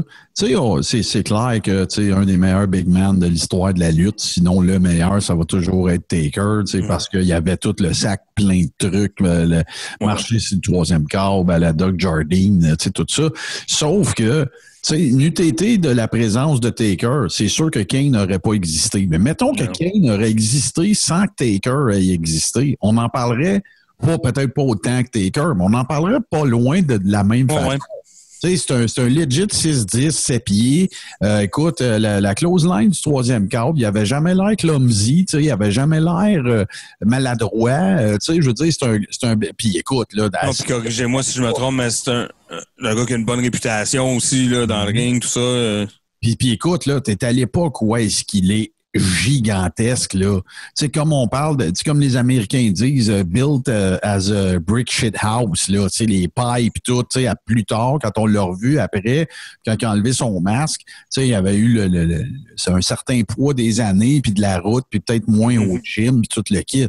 Mais écoute, on était loin en hostie de, euh, de Dwight Yankum, là. On s'entend, là? Ouais, ouais, puis euh, Vraiment, là, c'est, c'est, c'est, tu sais, à cause de, c'est, un, c'est un, c'est un paradoxe assez gigantesque, sans mauvais jeu de mots, que, c'est à cause de Taker que le personnage a été, euh, a existé, mais c'est à cause de Taker que dans certains cas, je trouve qu'on lui donne pas toutes les ses lettres de noblesse. aussi, ouais. On pense à Taker quand on pense à ce frame de gars-là, mais écoute, c'est, c'est, c'est, c'était tout un worker. Alors, euh, Kane qui l'emporte donc assez facilement, euh, pavant ainsi euh, la voie. Dans le fond, c'est une autre marche vers euh, l'événement qu'on attend tous dans cette feud-là, là, qui, qui, qui va culminer à WrestleMania 14, ben, qui va culminer, qui va être leur premier vrai gros match. Après ça, ils vont en avoir, comme tu l'as dit, euh, 260. 150, c'est ça. Voilà, ils vont toutes les faire. Je pense que les seules affaires qu'ils n'ont pas faites, c'est genre et- les comme euh, lingerie and pillow fight, genre, puis euh, Le, le, le, le combat dans la parce que sinon ils ont toutes faites là. Euh, Cossin en épaule, euh, juste ladder match qu'ils n'ont pas fait parce que un ladder match avec ces deux gars-là, c'est trop, tu sais, c'est comme arc là. Mais Faut qu'elle soit haute, la ceinture. ouais, ouais, il faut qu'elle soit haute, puis c'est parce que ils ont de la misère à monter dans le ring, là, fait que monter l'échelle, je sais pas. Là. Mais Euh, là, une autre affaire qui aurait manqué dans ce feud-là, ça aurait été les deux dans une piscine, ses épaules à quelqu'un. un match Marco Polo. Euh, OK, fait que voilà. Et là, on s'en va en coulisses dans un segment euh, qui, était, somme toute, normal euh, pour les gens euh, de l'époque qui étaient habitués d'écouter le produit, mais pour nous qui le réécoutent avec ce qu'on sait aujourd'hui, c'est très, très cringe. C'est euh, Vince et Sergeant Slaughter qui sont interviewés par euh, Michael Cole. Ça, ça te fait dire Michael Cole. C'est vrai ça fait longtemps qu'il m'énerve, hein? Ça fait longtemps qu'il me gosse, Michael Cole. Ça fait longtemps qu'on est tanné de Michael Cole. Ça fait longtemps, hein? Mais en tout cas, puis euh, là, il est là avec sa, euh, sa coupe de cheveux que The Rock appelait euh, NSYNC Wannabe. Je trouve ça toujours, toujours très drôle. Ça, je m'en Euh, allais dire, Toto, il avait tellement l'air, puis oui, dans ce temps-là. Puis c'est un, c'est un jeune aussi, là. Il doit avoir 24 ans, là. Oh, ouais, non, c'est sûr que t'es pas vieux, mais. Bon, ouais, en tout cas. En tout cas, puis, euh, mais ce qui est cringe, c'est parce que euh, nous, on sait ce qu'il y a dans la tête à Vince à ce moment-là pour de vrai. Puis là, ben, il joue son personnage. Je ne sais pas qui, qui va gagner. Je respecte les deux, blablabla. Puis là, t'es comme, ouais, ouais, me semble. Euh, mais voilà, Vince qui, à ce moment-là, euh, pas euh, à 100% établi non plus, hein, parce que c'est les événements de, la fin de cette soirée-là qui vont l'établir comme étant vraiment Mr. McMahon, le personnage, euh, Full Out Heel, puis tout. À ce moment-là, il est moins... il, il est déjà il commence dans cette euh, lancée-là, mais il n'est pas euh, rendu au point là, que, où, où il va arriver plus tard. Euh, mais je voulais quand même le mentionner, ce petit segment-là, parce que c'est assez cringe. Après ça, le dernier match, euh, 4 contre 4 de la soirée, avant les deux main events, toujours Gang Rules. Et là, ben, j'ai pris des notes. sur mes notes, j'ai écrit 20 minutes, point d'interrogation, point d'exclamation, parce que c'est vraiment un long match. C'est 20 minutes. C'est 20 minutes 28. Ouais, c'est ça, 20 minutes, 28 secondes, c'est c'est quand même assez long. Euh, mais vous allez voir, il y a quand même énormément de talent à tous les niveaux, hein, pas juste du talent euh, athlétique, mais de, de- de- du talent de lutteur à tous les niveaux. Là. Il y en a vraiment beaucoup euh, dans ce ring-là à ce moment-là. La première équipe, c'est euh, une équipe qu'on va qui s'appelle les Road Warriors, mais bon, ils sont quatre. Hein. Bon, il y a les Road Warriors et ils sont avec euh, Ken Shamrock et Hamed Johnson. Ahmed Johnson, à ce moment-là, qui est dans une grosse feud avec le Nation of Domination parce que il veut pas rentrer dans Nation of Ouais, ouais, Domination, ouais. Je me souviens, très. même s'il est noir. Puis là, Farouk, il est comme non, non, non, les Noirs sont avec nous autres ou bien sont contre nous autres, puis là, t'es contre nous autres, puis là, on va te péter à gueule. Alors, vous avez compris que leurs adversaires seront Nation of Domination. Euh, Et un dans la jeune- vraie vie, euh, dans vraie vie, Toto, là, il y avait beaucoup de hate backstage hein, entre Farouk et Ahmed Johnson. Ouais, ouais, je sais. Ouais, mais Ahmed Euh, Johnson, il s'entendait pas très bien avec beaucoup de monde. Hein. Je pense que dans la vraie vie, Steve, il y avait beaucoup de heat entre la vie et Ahmed Johnson. Oui, mais euh, assez pour euh, te dire que assez pour te dire que Farouk l'a remis à sa place in-ring puis euh, dans le locker room. Ouais, ouais. Il y a- tu sais, Ahmed Johnson, euh, on en a déjà parlé un peu aussi dans des épisodes précédents, mais tu sais, il n'a jamais fait l'unanimité auprès de, de- à, à tous les niveaux, tu sais, que ce soit les workers, euh, il était stiff, euh, il était, tu sais, il a, été monté trop vite aussi, là, tu sais, il était encore green, puis il était mis dans des programmes, tu sais, qui aurait probablement pas dû être. Euh, celui qui me vient en tête de comparatif, pas en termes de popularité, mais en termes de ce qu'on discute là, c'est Ultimate Warrior. Le gars, Ouais. est- le gars est encore green, il était stiff. euh, tu sais, on se rappelle toutes les histoires qu'on a déjà racontées d'Andre the Giant qui écrit son point d'en face parce qu'il trouvait que ses close lines étaient trop stiff puis tout ça. Ben, tu sais, Ahmed Johnson a un peu goûté à cette, euh, ce type de médecine-là, je pense, à plusieurs reprises. Puis, regarde, la preuve en est qu'il n'a pas fait fureur longtemps. Puis, même son passage à WCW dans Harlem Heat 2000, il s'appelait Big T, il était là le temps d'une tasse de café. là. Je savais même pas. Ouais, il y avait une fiode d'un moment donné avec Stevie Ray puis Big T contre Booker T pour avoir le droit de- de- d'utiliser le nom Harlem Heat. Ouais, ouais. Puis, euh, après ça, ils l'ont sacré à porte. Puis, euh, ben, de mémoire, en tout cas, il, est disparu. Là, de où est-ce qu'il est? Euh, Il y a une affaire qui ressort de ce match-là. euh, évidemment, euh, que comme on le disait, il y a vraiment beaucoup de talent. Bon, il y a, il y a Hawk, il y a Animal, euh, il y a bon, Shamrock, il y a, euh, il y a Farouk, mais c'est The Rock, évidemment, qui ressort. euh, The Rock qui est vraiment, vraiment euh, on the rise là, à ce moment-là, euh, vraiment sur le chemin de la gloire. Puis on le voit. Là. Moi, j'ai- regardé ce match-là un peu, euh, tu sais, en anglais, on dit euh, in awe, là, un peu comme... euh, Ouais, ouais, ouais. émerveillé par son, son, son talent. Écoute, c'est, c'est, il, il- il se joue, et, tu sais, c'est, cliché de dire ça, mais il joue de la crowd comme si c'était un instrument de musique, là, pour de vrai. Là. Puis euh, on le sent aussi euh, feedé quand même. tu sais, euh, il, est en train d'apprendre la business. avec- il, en connaît une tranche, là, mais je veux dire, il est quand même en train de faire ses premiers pas dans la business avec des gars comme Farouk, puis Hawk, puis Animal. Fait que c'est pas, euh, pas rien. Mais euh, c'est ça. Fait que je trouvais ça euh, quand même intéressant. Euh, Steve, dis-moi, parce que moi, mes souvenirs à, à moi sont quand même aussi teintés par le fait que j'étais quand même très jeune. Sais, j'étais pas, pas adulte. Là. Tout était. Je sais pas Ah, être bien vieux, j'avais, mais t'étais euh, adulte quand même. J'avais 21-22 ans. Bon, c'est ça. Fait que, et puis, puis toi, là, euh, un gars de 22 ans comme ça qui, qui connaît bien la lutte puis qui regarde ça, comment tu le voyais de Rock avant qu'on sache qu'est-ce qui allait devenir? Tout, avais-tu déjà vu de quoi là? Ou? Ben, The Rock, là, moi, je me rappelle quand il est Rocky Mavia, là, moi, c'était son body language me parlait. Mon prof de lutte, moi, Lenka Jack Shelley, à l'époque, il nous disait tout le monde est capable de le donner le coup de poing. De convaincre 25 000 personnes dans l'aréna du coup de poing, il dit c'est une autre affaire. Puis il dit la seule chose qui va faire ça, il dit c'est ton body language. The Rock, quand il luttait, là, il prenait le ring au complet. Mhm. Ah oui, Ça, c'était impressionnant. Là, là, tu pouvais te dire, hey, il va avoir de quoi, ce gars-là. Il va avoir de quoi avec ce gars-là. Puis quand il a enfin perdu son maudit sourire de Rocky Mavia, là, ben, il s'est passé de quoi. Ah ouais. Mais c'est tellement, ce que vous êtes en train de dire là, c'est tellement intéressant quand tu fais le comparatif quelques années plus tard avec l'arrivée de Kurt Angle. S'il n'y avait pas eu la débâcle de Rocky Maivia avec les, le petit, le, le, le, le, le babyface au grand sourire, puis tout le kit, puis qui fait des tu sais, qui pitch Mhm. des pieds dans les airs, puis la patente, euh, il y a personne à la WWE qui aurait eu l'idée. Ben, c'est Vince, là, mais Vince aurait pas eu fort de cette expérience-là. Il aurait pas fait ce qu'il a fait avec Kurt Angle, qui est absolument phénoménal. En fait, Kurt Angle a fait exactement la même affaire que Rocky Maivia, mais ça en a fait un heel. Sais, c'est qu'au lieu de dire, toi, tu vas être un white meat babyface, puis tu vas flasher ta, ta médaille, ben c'est exactement ça que tu vas faire, puis ils vont tailler pour ça. c'était un peu la reproduction copier-coller quelques Ouais, années ouais. plus tard de ce qu'ils ont fait avec Rocky Maivia, mais en essayant pas de le vendre comme un babyface. Puis c'est pas, écoute, là, euh, même si vous avez vu euh, le, le, le, Bro- le Broken Skull Show de, de, Steve Austin avec euh, Kurt Angle, il en est même fait mention carrément. Là. Quand, quand Vince McMahon explique à Kurt Angle qu'est-ce que tu vas faire quand tu vas arriver, Kurt Angle dit Ben non, tu comprends pas, Vince. Là. Sais, je suis un- médaillé olympique, moi là. Non, non, tu vas voir, ils vont tailler. C'est exactement ça qui est arrivé. Fait que c'est pas étranger cet épisode-là de Rocky Maivia qui aurait dû être un babyface qui, qui était over. Il y avait tout 6 et 5, 2, 250, 260, athlétique, third generation wrestler. Il y avait tout. Mais non. C'était à une époque où les babyface, de même, on n'en veut pas. Tu sais, on est dans le tweener, on est dans le, c'est ça, Ben, l'anti. c'est, euh, c'est, con, hein, parce que c'est une affaire de, de semaine quasiment, tu sais.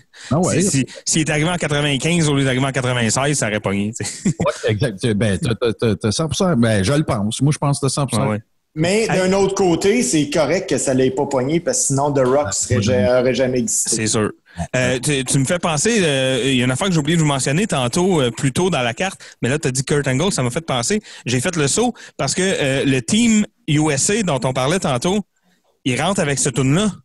Il rentre avec la tune de Kurt Angle, qui n'est pas encore la tune de Kurt Angle. Mais est-ce qu'il aurait pas pu euh, le faire en post-prod euh, sur le C'est ce que j'ai pensé, mais sur euh, Internet, j'ai j'ai euh, découvert quelques mentions, euh, plusieurs sites dont Wikipédia, qui disent que non, non, dans l'événement, euh, ils, ils arrivaient avec cette chanson-là. Je sais pas euh, si toi tu te souviens, Steve, là, ça t'avait peut-être pas Non. marqué la tune. Euh, Non. parce qu'à ce moment-là, c'est pas, ça t'a pas marqué parce que c'est c'est pas la tune de Kurt Angle à ce moment-là. Ah non, mais euh, moi, ça m'a fait, parce qu'il y a la promo de Team USA, puis là, après ça, ben, ça revient au ring, puis là, la tune à part. Fait que là, je fais, ah, OK, fait que c'est pas le match tout de suite, il y a un match avec Kurt Angle, ça Ouais, carte. écoute, ça? ça, ça aurait pas été la première fois, de toute façon, que la WWE ou que n'importe quelle fédération Ouais. cycle des tunes, là, tu sais, plus tard ou euh, pas de.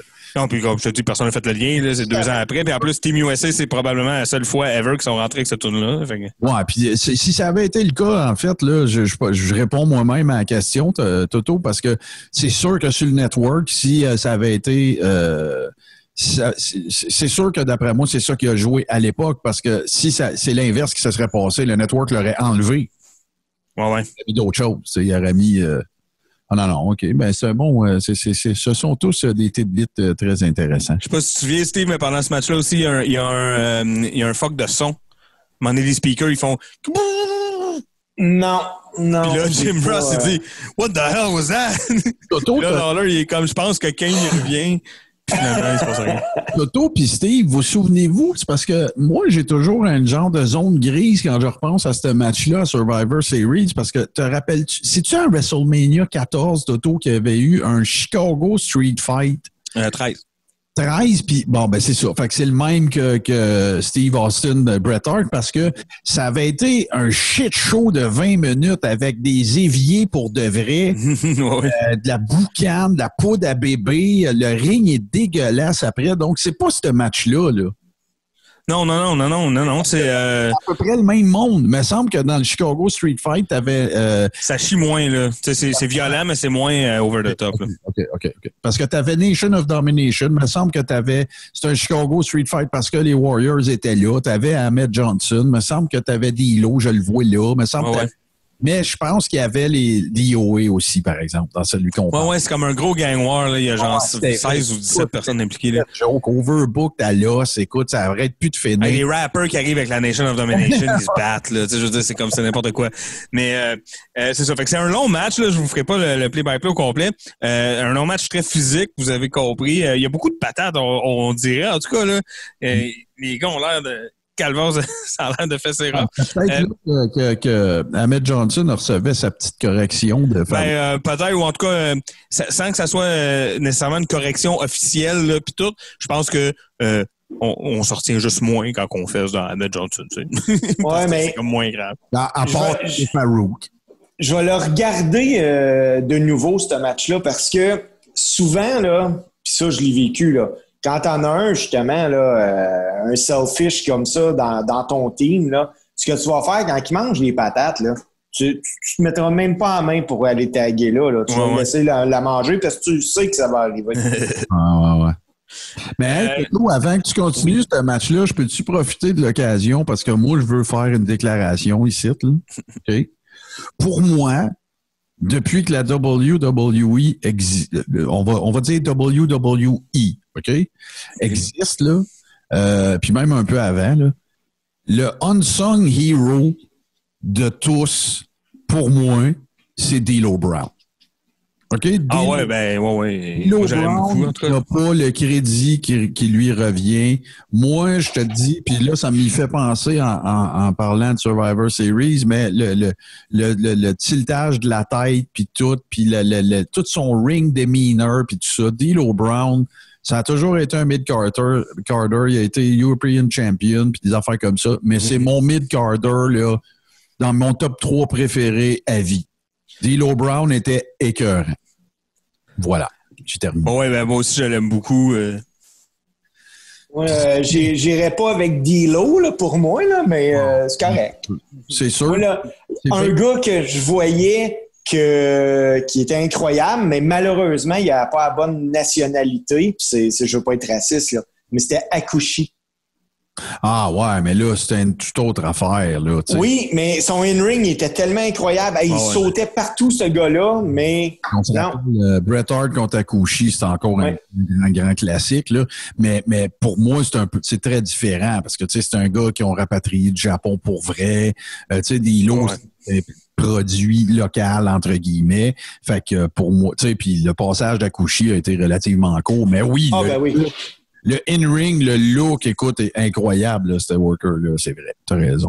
Bon souvenir. Fait que euh, les, les éliminations de ce match-là arrivent, sont, sont relativement égales. C'est pour ça que c'est un long match. Là, sais, euh, Ouais. c'est- c'est 4-4, puis là, ça devient 4-3, 3-3, 3-2, 2-2. Bon. Et ça finit euh, Ken Shamrock contre, euh, contre The Rock. Euh, ils ont un bon match solo. Ils ont un match solo quand même assez long. Là. Ils se battent ensemble peut-être un 5-6 minutes. Là.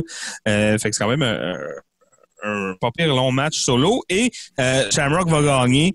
Euh, puis après ça, bon, euh, tantrum, euh, des coups de chaise euh, de The Rock, tout le kit.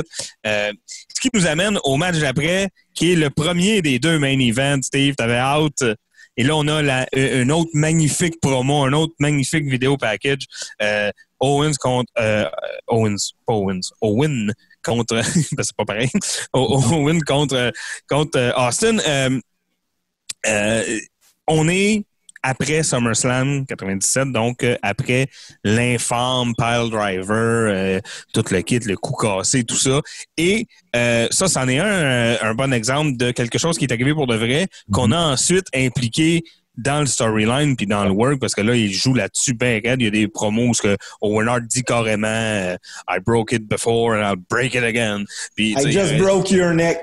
Ouais, ouais, I just broke your neck. Ouais, c'est euh, là il arrive avec son fameux chandail euh, Owen 316 qui dit Ah. euh, puis là Owen comme si tu lui demandes c'est quoi, il dit euh, Owen 316 says I just broke your neck.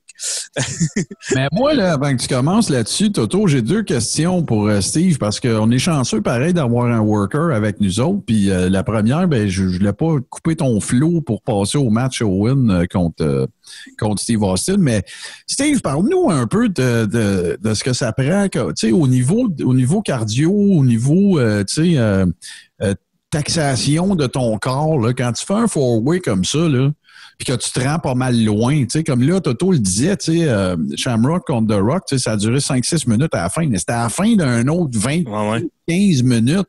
Tu sais, euh, parle-nous de comment tu gères ton énergie. Est-ce que tu es plus fatigué dans une affaire à 4 que dans un singles match? Ou tu es plus, plus taxé cérébralement que physiquement parce qu'un single, ça coule de source, puis tout, puis vous collez les spots? Conte-nous ça un peu, comment ça marche. Ben, écoute, je, vais commencer par te parler de la mémoire. Ok, Tu me dis taxé cérébralement. Là. Euh, il faut que tu te rappelles de tous tes spots. Parce que des fois, il y en a un qui est dans le ring qui se fait faire un finish, mais c'est à toi d'aller casser le pin. Il faut pas que tu oublies tes spots, là, parce que sinon, tu viens de tout scraper. Ben ouais. Puis aussi, ce qui est avantageux, par contre, un 4 contre 4 comme ça, tu prends un bomb, tu te fais mal un peu, whoop, on va taguer tout de suite, puis on va reprendre notre souffle, on va laisser passer la douleur, puis il y en a un autre qui va y aller. Sais, Ouais, euh, il y en moi, a, je il y en a l'ai vu. trois autres qui peuvent y aller avant toi, tu sais, pendant Ben que tu oui, puis moi je l'ai vu ça euh, dans des matchs comme ça, des, des 3 contre 3, que hey, on a arrêté une séquence parce que je me fais mal ou le gars se fait mal. On va la reprendre tantôt, mais qu'on revienne. On va aller avec deux autres gars, puis ils vont repartir leur séquence. C'est beaucoup moins difficile. Euh, faudrait revoir le match, par exemple. Est-ce que Shamrock et The Rock avaient été vraiment beaucoup utilisés avant de faire le 5-6 minutes intense? Ben, euh, beaucoup non, mais euh, c'était pas leur première tag là, non plus, tu sais. C'est ça. Mais euh, habituellement, c'est des gars qui sont relativement en forme, qui sont pas à leur premier 15-20 minutes de match. Là. Euh, moi, je, je vais, je vais surtout y aller avec Shamrock. En UFC, euh, on s'entend que des, des combats longs, puis euh, que tu es tout le temps la pédale dans le fond, tu pas vraiment de break, euh, que tu as besoin d'un bon cardio. Puis ce gars-là, ben, visiblement, il l'avait. Là. Ouais, ouais, ouais. Puis Ça, ça, c'était. euh, fait que, tu sais, c'est. Bon, ben, merci de ces infos-là, mais tu viens de mettre le doigt sur une autre affaire super importante, puis qu'on n'a pas abordé souvent dans le Coréron, c'est la nécessité d'avoir une bonne mémoire puis une bonne capacité d'assimiler beaucoup d'informations, parce que le monde, là, tu sais, oui, OK, il y a bien des affaires qui sont collées dans le ring, c'est correct, ça. Je veux dire, OK, euh, tu vas, tu sais, euh, tu me pitches dans les câbles, euh, dropkick, pile driver, euh, leapfrog, mettons. Tu sais, fait que là, faut que tu te rappelles de l'ordre dans lequel vous vous êtes dit ça, sinon ça fait un spot bot cheat. Là, ça, c'est correct, ça, c'est clair. Sauf que c'est pas juste de ça, faut que tu te rappelles sur le spot quand tu te fais coller les, les spots dans le ring. C'est qu'il faut que tu te rappelles du scénario du combat globalement. Tu sais, quand ça va arriver, moi, il faut que je fasse ça. Écoute, puis quand tu regardes les pins là, qui se font briser, que c'est super close à 1, 2, 3, là, ben c'est pas toujours parce que le dos, il était genre full en retard pour venir le faire. Non, non, c'est parce que c'était comme ça que c'était prévu qu'il fallait que ça donne un pin super tight là, avant de le kick-out. Oui, puis, mais moi, j'ai vécu les deux situations. J'ai vécu que l'arbitre a une oreillette et que l'arbitre en a pas. Euh, il faut comprendre, la WWE, la WWF mais, euh, à l'époque, euh, il y a des agents. Puis les agents, eux autres, ils connaissent le match et ils ont, ils ont un moyen de communication avec l'arbitre. Alors, l'arbitre va approcher les gars et va leur dire OK, on s'en va à la deuxième séquence. Euh, les gars, arrêtez ça, on est en pause publicitaire, ça donne rien de se tuer, on s'en va au sol. Hop, on est on TV, on recommence. Donc, l'arbitre a un, un gros rôle à jouer. Ah ben oui, ben oui, c'est le shot c'est- lui. Là. Ben mais oui, ça, c'est- comment mais- ça se faisait avant, dans le sens que c'est pas une, une oreillette, ça fait pas euh, 50 ans qu'on peut en avoir une, là? É- Écoute, c'était de mémoire, les gars. Moi, là, je me rappelle, au début que, que je lutte, là, hey, c'est c'est de mémoire, mais tu sais, souvent, tu vas, tu vas arriver, puis tu on va lutter ensemble, Toto, on va dire, hey, on passe avec un international. Ça, ça veut dire que c'est un headlock, tu m'envoies un câble tackle, je retourne un câble, on fait un leapfrog, un autre tackle, puis tu sais, c'est des séquences que tout le Ils ont monde des noms, là. Il y a des, c'est comme des, phrases, là. Il y a des phrases. Exactement, exactement. Puis tu le vois ça, à l'arrivée de la, de la fameuse oreillette là, a fait en sorte que maintenant la lutte est bien plus vite, il y a bien moins de temps mort.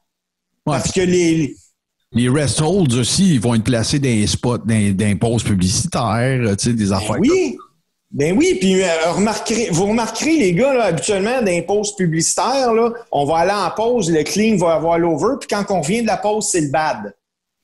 Ouais. Là, on a changé, on a donné l'impression au monde qu'il s'est passé de quoi pendant la pause, pendant que dans le fond, c'est un rest hold. Mais là, tu vois, à Star aussi, si tu regardes euh, Raw, mettons, sur, euh, sur une chaîne câblée, ben, tu sais, à Star, il y a un picture-in-picture pendant la pause. Fait que là, ben, tu sais, c'est 90 pff, c'est même pas 99 c'est des- c'est un rest hold pendant la pause. là. Ben Tu sais, oui. toi, le dude, il est là. Vas-y, chercher ton popcorn, il n'y a pas de problème. Tu manques Non, mais tu dis c'est logique parce que tu veux pas non plus que, tu sais, tu veux pas que, comme je sais que c'est ce que, mettons, Bischoff voulait créer comme illusion. Des fois, il disait tout se peut, puis quand on va revenir, le match va peut-être être fini, mais tu sais, il se passera jamais rien. Comme, il va pas avoir le pin pendant la pause, puis là, tu reviens, puis le match est fini, tu sais, comme, Hey, mais t'imagines-tu si c'était le cas? Mais non, tu serait des- reviens, puis le Jim Ross, il est comme, well, we're sorry, folks, but the match ended in the commercial. Ben, ma deuxième question, puis là, on s'en va plus vers euh, Owen contre euh, Steve Austin.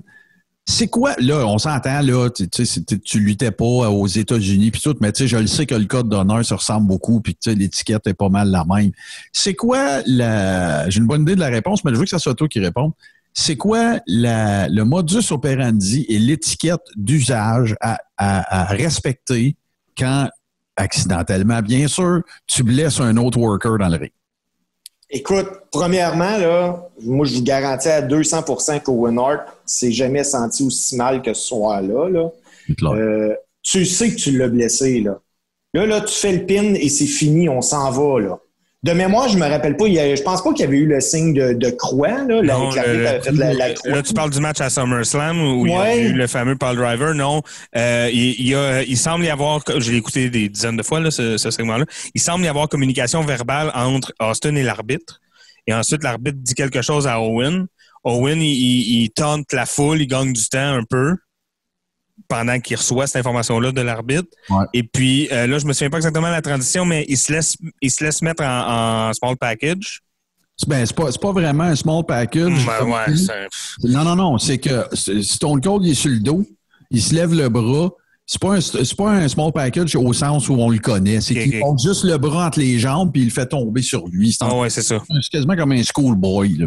C'est comme, un, un- un small package que tu faisais quand tu étais petit avec tes bonhommes de lutte qui bougent pas. Ouais. Tu es Mais- obligé de le pogner de même. Parce que small package implique que tu sais, tu te penches, tu te pognes la tête. Lui, il a même pas fait ça. Il a Non, même- non, non. C'est comme un schoolboy. Il le fait, il le fait triper sur lui. C'est ça, il le couche. Et là, c'est le, le- le meilleur jeu de comédien de Will Hart là, qui fait semblant de se débattre alors que euh, l'autre a même pas de force dans le bras là, pendant qu'il est en train Ouais, de, puis- de le piner. C'est sûr que Owen veut pas avoir l'étiquette du gars qui a blessé quelqu'un.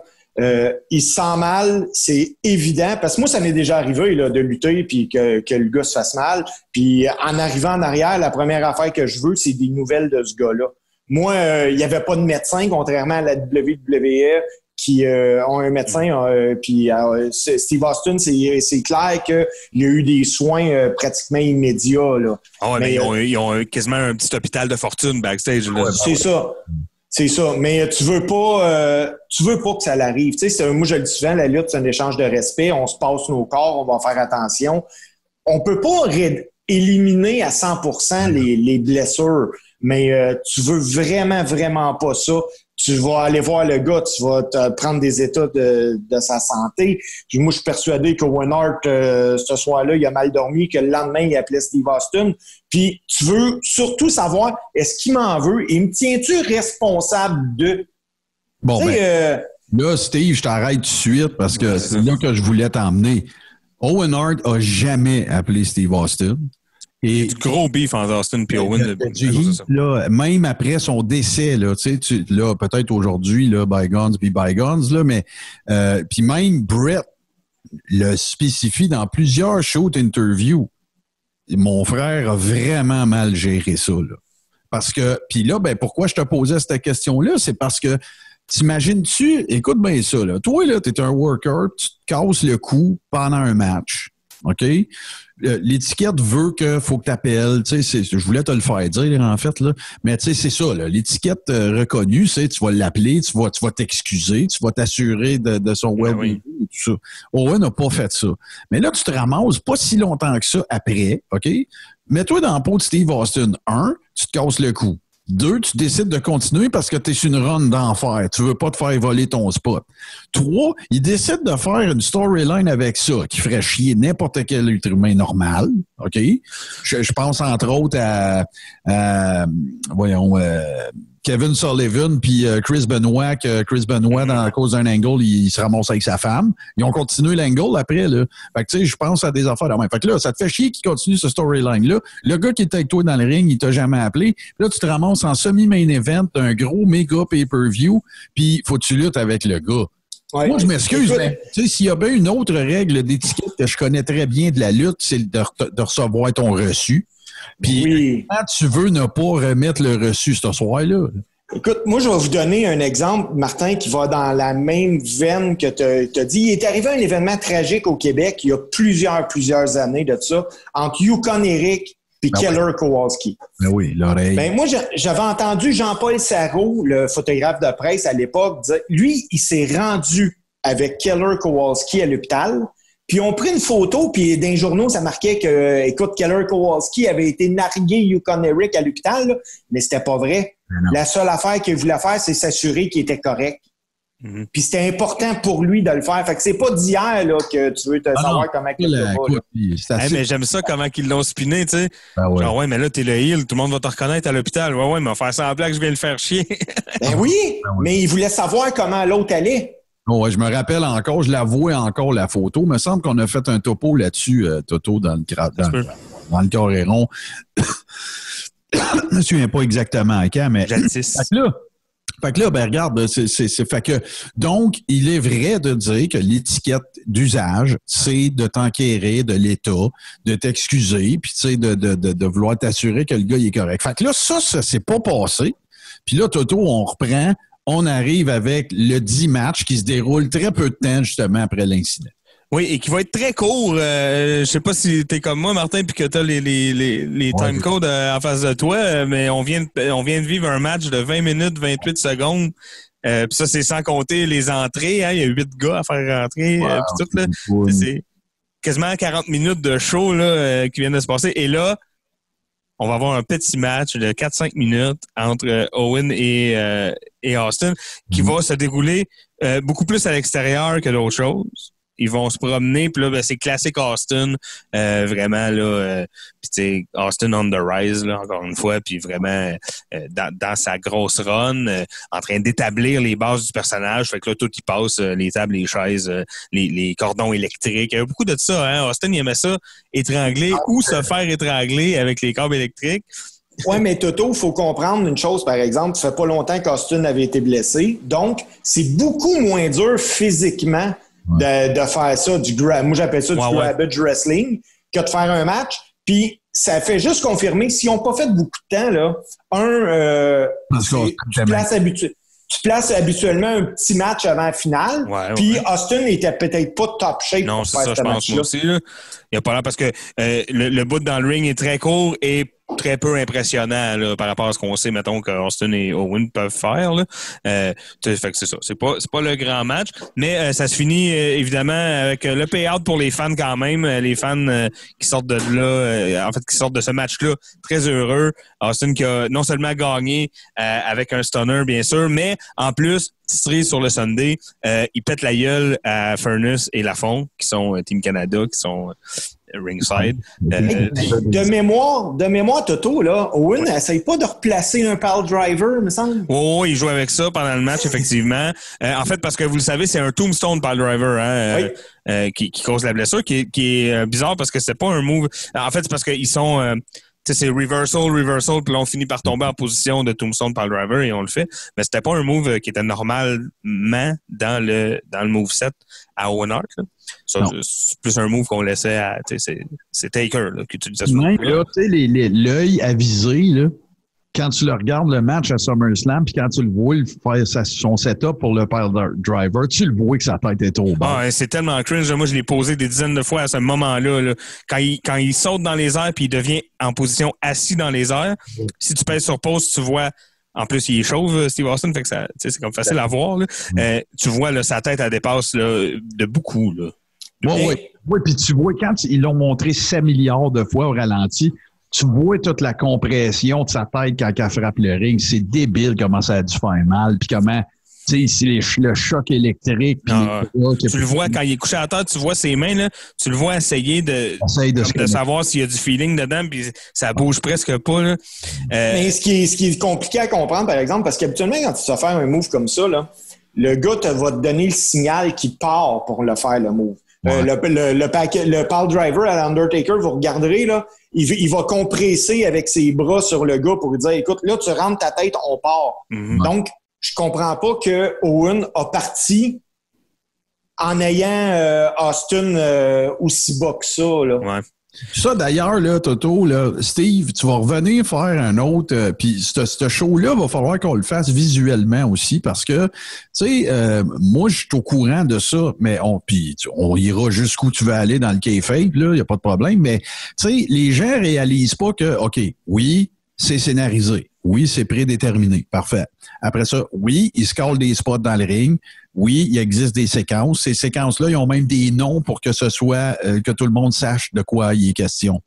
Par contre, il y a beaucoup de manipulation dans les rings, de, de jeux de main, de pression à quelque part qui donnent des signaux. Moi, je, moi, je- j'ai pris- regardez là, c'est pour faire mon têteux, j'ai pris des cours de salsa. Les cours de salsa, là, tu sais, quand tu, tu sais, il y a du monde bien meilleur que moi qui danse pendant une heure, puis on t'as l'impression qu'ils n'ont jamais fait le même move. C'est parce qu'il y a des clés là-dedans. Il y a une clé. Quand je te pousse là, ça veut dire que je te fais telle affaire. La lutte, c'est pareil, là, tu sais. C'est, c'est la même chose. Peut-être que c'est pas identique pour tout le monde. Peut-être que si moi, je suis worker, je travaille avec toi, Steve, je le sais que tu me serres les, tu vas me serrer le bas du dos avant de partir ton pile driver. C'est l'affaire qui va me faire allumer. Peut-être qu'un autre, c'est une autre affaire. Euh, Ah, Habituellement, c'est pas mal euh, universel. hein. ben, c'est pour ça qu'on parle souvent aussi de chimie entre deux lutteurs. Tu sais, Ils se développent peut-être leur propre code pendant un programme qui dure plusieurs matchs, mais oui, il y a les, les- les- les codes consacrés. Ça serait bien le fun à un moment donné que tu nous... Je veux pas que tu nous les donnes tous les trucs pour que ça devienne plate à regarder de la lutte, mais tu sais, les grands majeurs, là, tu sais, qui, qui sont les Ben, plus euh, Je vais vous en donner un tout de suite, les boys, là, c'est super facile. C'est juste un. Quand Ric Flair fait son finger four et qu'il va tricher en prenant les câbles pour. Étrangement, quand il tient les câbles, ça met plus de pression, là. Ouais, ouais. Ben, son pied qui est en dessous du gars, là, va, va donner des coups au gars pour lui dire Hey, je tiens un câble, là. Là, je tiens un câble. Fait que le gars va pouvoir l'oversaler. Ouais, ouais. OK, bon, je comprends. Fait que... Martin, tu vois, ça me fait penser, tu parlais de salsa, moi, ça me fait penser à de l'impro. Je fais beaucoup d'impro au cégep. Puis quand tu as un, joueur en face de toi qui est un bon improvisateur, en qui tu fais confiance, c'est sûr que là, il n'y a, pas l'aspect physique, là, il n'y a pas de, de corps, mais, mais c'est pareil dans le sens que tu le vois arriver, il fait un personnage, puis là, il te dit une affaire, puis il te regarde, tu fais Ah, OK, on s'en va là-bas. Puis là, tu y vas avec lui, tu sais, puis c'est un, c'est un peu ça. une bonne analogie. C'est, c'est, c'est, y a pas, y a pas mieux que ça. Fait que là, ben, Toto, euh, tu sais ce qu'on va faire? Parce que là, on, a, on y arrive, à moins que tu avais d'autres choses au sujet de Stone Cold et Owen, ou si on a fait pas Non, mal? non, non, ce match-là est terminé. On arrive, bon, le vidéo package et le match final. Ben, Toto, je t'arrête tout de suite parce que c'est là qu'on va faire une petite pause. Ça va Parfait. permettre à nos amis d'aller faire une petite pause biologique et à moi aussi. Allez remplir euh, votre café, votre bouteille d'eau, vos affaires parce qu'on fait une très courte pause. Puis après ça, on revient évidemment avec ce match mythique euh, à Survivor Series, Brett contre Sean en 97.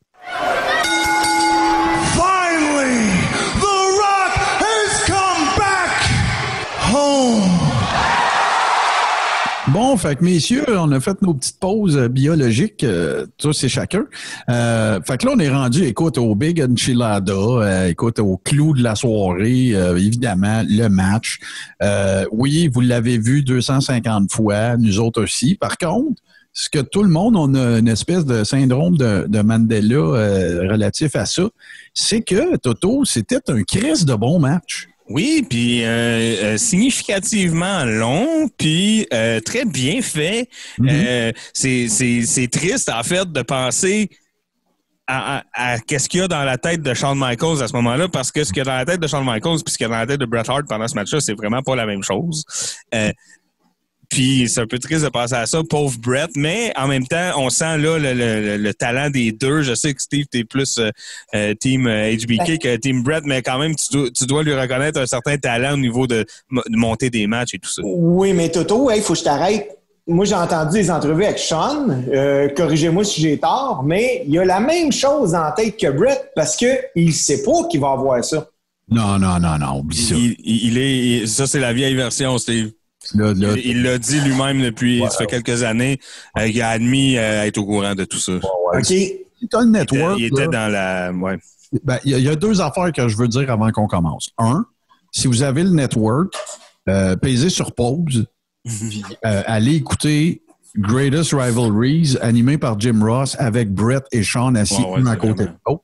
Et là, tu vas l'entendre de, de, de- Sean. Puis c'est une version officielle de la WWE. Ça, c'est la première affaire. La deuxième affaire, on va faire référence à des choses qui ont été mentionnées dans Dark Side of the Ring, la saison 1. Euh, pour ceux qui sont abonnés Patreon, euh, vous savez où aller pour trouver ça. Sinon, euh, je vous conseille fortement de faire une recherche sur YouTube parce qu'on va faire allusion euh, dans ce segment-ci à des choses qui ont été dites dans cette émission-là. Moi, j'ai bien d'autres stocks aussi qui viennent d'ailleurs. Mais si vous vous sentez un peu perdu quand on parle de Dark Side of the Ring, trouvez ça. Si vous l'écoutez en podcast, posez sur pause ou si vous êtes en première sur Facebook, ben, revenez nous voir après. Ça vaut vraiment la peine de Ouais, tout ouais. remettre en contexte. Fait que Toto euh, Europe. Parce que la, la, la version que moi j'ai, en tout cas, c'est que les gens qui étaient au courant, Martin, tu me corrigeras si je me trompe, mais les gens qui étaient au courant sont euh, Vince, Shawn Michaels, Triple H et Earl Hebner. That's it. C'est la version officielle. Même Bruce Pritchard, qui était au créatif, pensait que ça serait un schmod. Et puis j'ai lu là-dessus, là, j'ai même lu la version du Bell Ringer. Là. Bon, oui, fait que- qui est comme non non moi j'ai juste fait mon boss m'a dit quand tu sais parce que là Vince se pointe backstage bon Ah oui, c'est ça. se pointe ringside et euh, ça- semble-t-il qu'il aurait dit euh, au bell ringer quand Ebner va te donner le signe tu feras ce que je te dis tu y feras En fait, tu, un tu des, premiers signes, un des premiers signes qui était pour se passer quelque chose de fichi, c'était la présence de Vince parce que c'était même pas prévu. non Vince et, et Sergeant Slaughter qui Ouais. sortent euh, euh, ringside mais on, là on n'est pas là Euh, allons-y euh, dans le bon ordre on a d'abord à le magnifique vidéo package Ben et là oui. vous savez que bon ils se sont gâtés vraiment parce qu'il y a du matériel hein. Euh, on parle évidemment la fiode à part de WrestleMania 12 Mhm. officiellement, même si on joue un peu sur le fait que ça fait quand même euh, euh, quasiment 15 ans qu'ils sont dans la compagnie les deux, 10 ans. Euh, et puis euh, euh, qui ont une historique, mais bon, on part quand même la fiode là, mais il y a tout, hein, il y a, il y a SummerSlam de cette année-là où il y a eu du poil entre euh, entre Taker, Bret Hart et HBK, HBK qui était l'arbitre, puis tout ça. Et puis bon, donc le vidéo package est quand même bien fait. Tu peux même aller plus loin. Tu peux même parler du fameux match où les Rockers devaient gagner la ceinture puis que le troisième câble a arraché. Sais, puis qu'ils n'ont pas présenté le match, puis que là, ben, après ça, les storylines se sont en allés ailleurs. Sais, c'était Ouais. entre autres. Là, c'est, c'est pas d'hier que il y avait ça grenouillait puis qu'il y avait Non, non, c'est ça. Puis il y avait des carrières parallèles. C'est ça, c'est ça. Exact. Euh, euh, fait intéressant, ça, encore dans les petits détails, mais moi, c'est des affaires que je trouve cool. C'est. Euh, les entrées de ce match-là euh, vont. les, les deux entrées ont le même pattern, c'est-à-dire que chaque lutteur, avec son entourage, euh, Team Canada pour un et DX pour l'autre, vont. euh, Il y a une longue marche dans le dans les coulisses du Centre Molson et euh, jusqu'au Gorilla. Et après ça, la musique part et là, ils, ils entrent seuls. C'est ça qui est cool. Les équipes les suivent, mais restent. Euh, tu sais, ils vont pas backstage. Donc, euh, Ah on oui, même Blade, le fils de Bret Hart avec le drapeau canadien, Ouais. Court après eux autres en perdant ses culottes. Ouais, ouais. Team Canada qui a un drapeau canadien et un drapeau québécois. Euh, ils ont comme les deux drapeaux. Euh, ça aussi, c'est quand même rare que la WWF acknowledge euh, Ouais. le Québec de même. Là. Euh, même, même quand il y avait des Québécois, puis euh, ils appelaient la résistance, puis ils faisaient mettre un béret, puis ça avait l'air- ils, ils ont, ils ont de la misère, mais bon, le drapeau québécois, quand même, c'est intéressant. Euh, moi, j'ai aimé euh, Rick Rude, hein, la présence de Rick Rude euh, qui est là aussi. Euh, c'est pas négligeable. Euh, ça, ça donne- il y a de quoi de mythique dans cette image-là. là. Vous l'avez tous vu. Là. Shawn Michaels avec sa ceinture de European Champion, parce qu'il est champion européen à ce moment-là, euh, puis son là, euh, en paillettes, en X, euh, qui marche. En tout cas, fait que là, les deux se pointent seuls dans le ring. Et là, évidemment, le pop de Bret Hart. euh, Ben là. tout un pop. Puis, là. Toto, je m'excuse, mais c'est une affaire que tu fais tellement bien de nous rappeler parce que on a tous tendance à oublier, étant donné que ça fait aussi longtemps que Shawn Michaels est dans DX dans ce temps-là. Puis C'est explique la présence de Rick Rude aussi. C'est Ben, tellement important parce que tu vois, tu, me, tu viens de le dire, puis là, tu me le dis, je m'en rappelle, mais j'avais pas ce souvenir là. Tu sais, je- ça faisait partie de Ce qui tout est le intéressant aussi, c'est de penser que, si ce qu'on vous, si ce qu'on vient de vous dire est vrai, à savoir que il y avait un groupe select de gens qui connaissaient l'issue de ce match-là, puis il était très très peu les gens à savoir ça. Mhm. Ça veut dire que lors de cette image mythique-là où Shawn Michaels avance, ni China ni Rick Rude savent ce qui va se passer. Non, puis Rick Rude a jumpé à WCW, puis le fameux incident où il est deux en même temps sur les deux shows à cause de ça. Ouais. C'était le, le- le- peut-être qu'il y avait des raisons monétaires, mais ce que je veux dire, c'est que le point de départ, l'allumette, ça a été ça. là. Mais il y a beaucoup, beaucoup de lutteurs old school qui ont trouvé que Vince avait dépassé euh, les bornes à ce moment-là. Ouais, ouais. Donc, euh, l'image mythique, euh, bon, t'en as parlé souvent, euh, Martin, mais il se mouche avec le drapeau euh, canadien. Mais il fait quelque chose avec le drapeau québécois aussi. euh, c'est pas, euh, il chiffonne, tu sais, il fait pas quelque chose de- de- de- d'aussi, mettons, euh, Non, choquant. Mais il chiffonne puis il pitch. Tu sais. Ouais, c'est pas pour rien qu'il n'est pas allé aussi loin que le drapeau du Québec. Probablement qu'il a filé la crowd. Euh, Steve pourra peut-être nous le dire. Tu sais, quand tu arrives, ton entrée dans un match, c'est là que tu sais quelle heure qui est pas mal avec la crowd, puis aussi que tu es rendu dans, ton, dans ta soirée. Là. Habituellement, tu sais où tu peux aller. Ouais, c'est ça. Ouais, ouais. probablement pas pour rien que ça l'ait pas crissé dans le. Non, c'est ça. Puis j'imagine aussi que c'est euh, c'est pas euh, tu sais, parce qu'on parle de lutte, mais bon, euh, une crowd, c'est une crowd. Euh, Tu sais, moi, je n'ai fait euh, des spectacles. Tu le sens, tu sais, ça devient une entité euh, avec laquelle tu peux interagir comme si c'est, tu sais, ça a l'air niaiseux de dire ça, mais c'est vraiment comme si c'était une seule personne en face de toi. Là. Puis Mm. tu dis quelque chose, puis tu sens, oups, ça, ça vient de passer, ça, ça vient de pas passer. Euh, fait que j'imagine que c'est pareil pour, pour les lutteurs.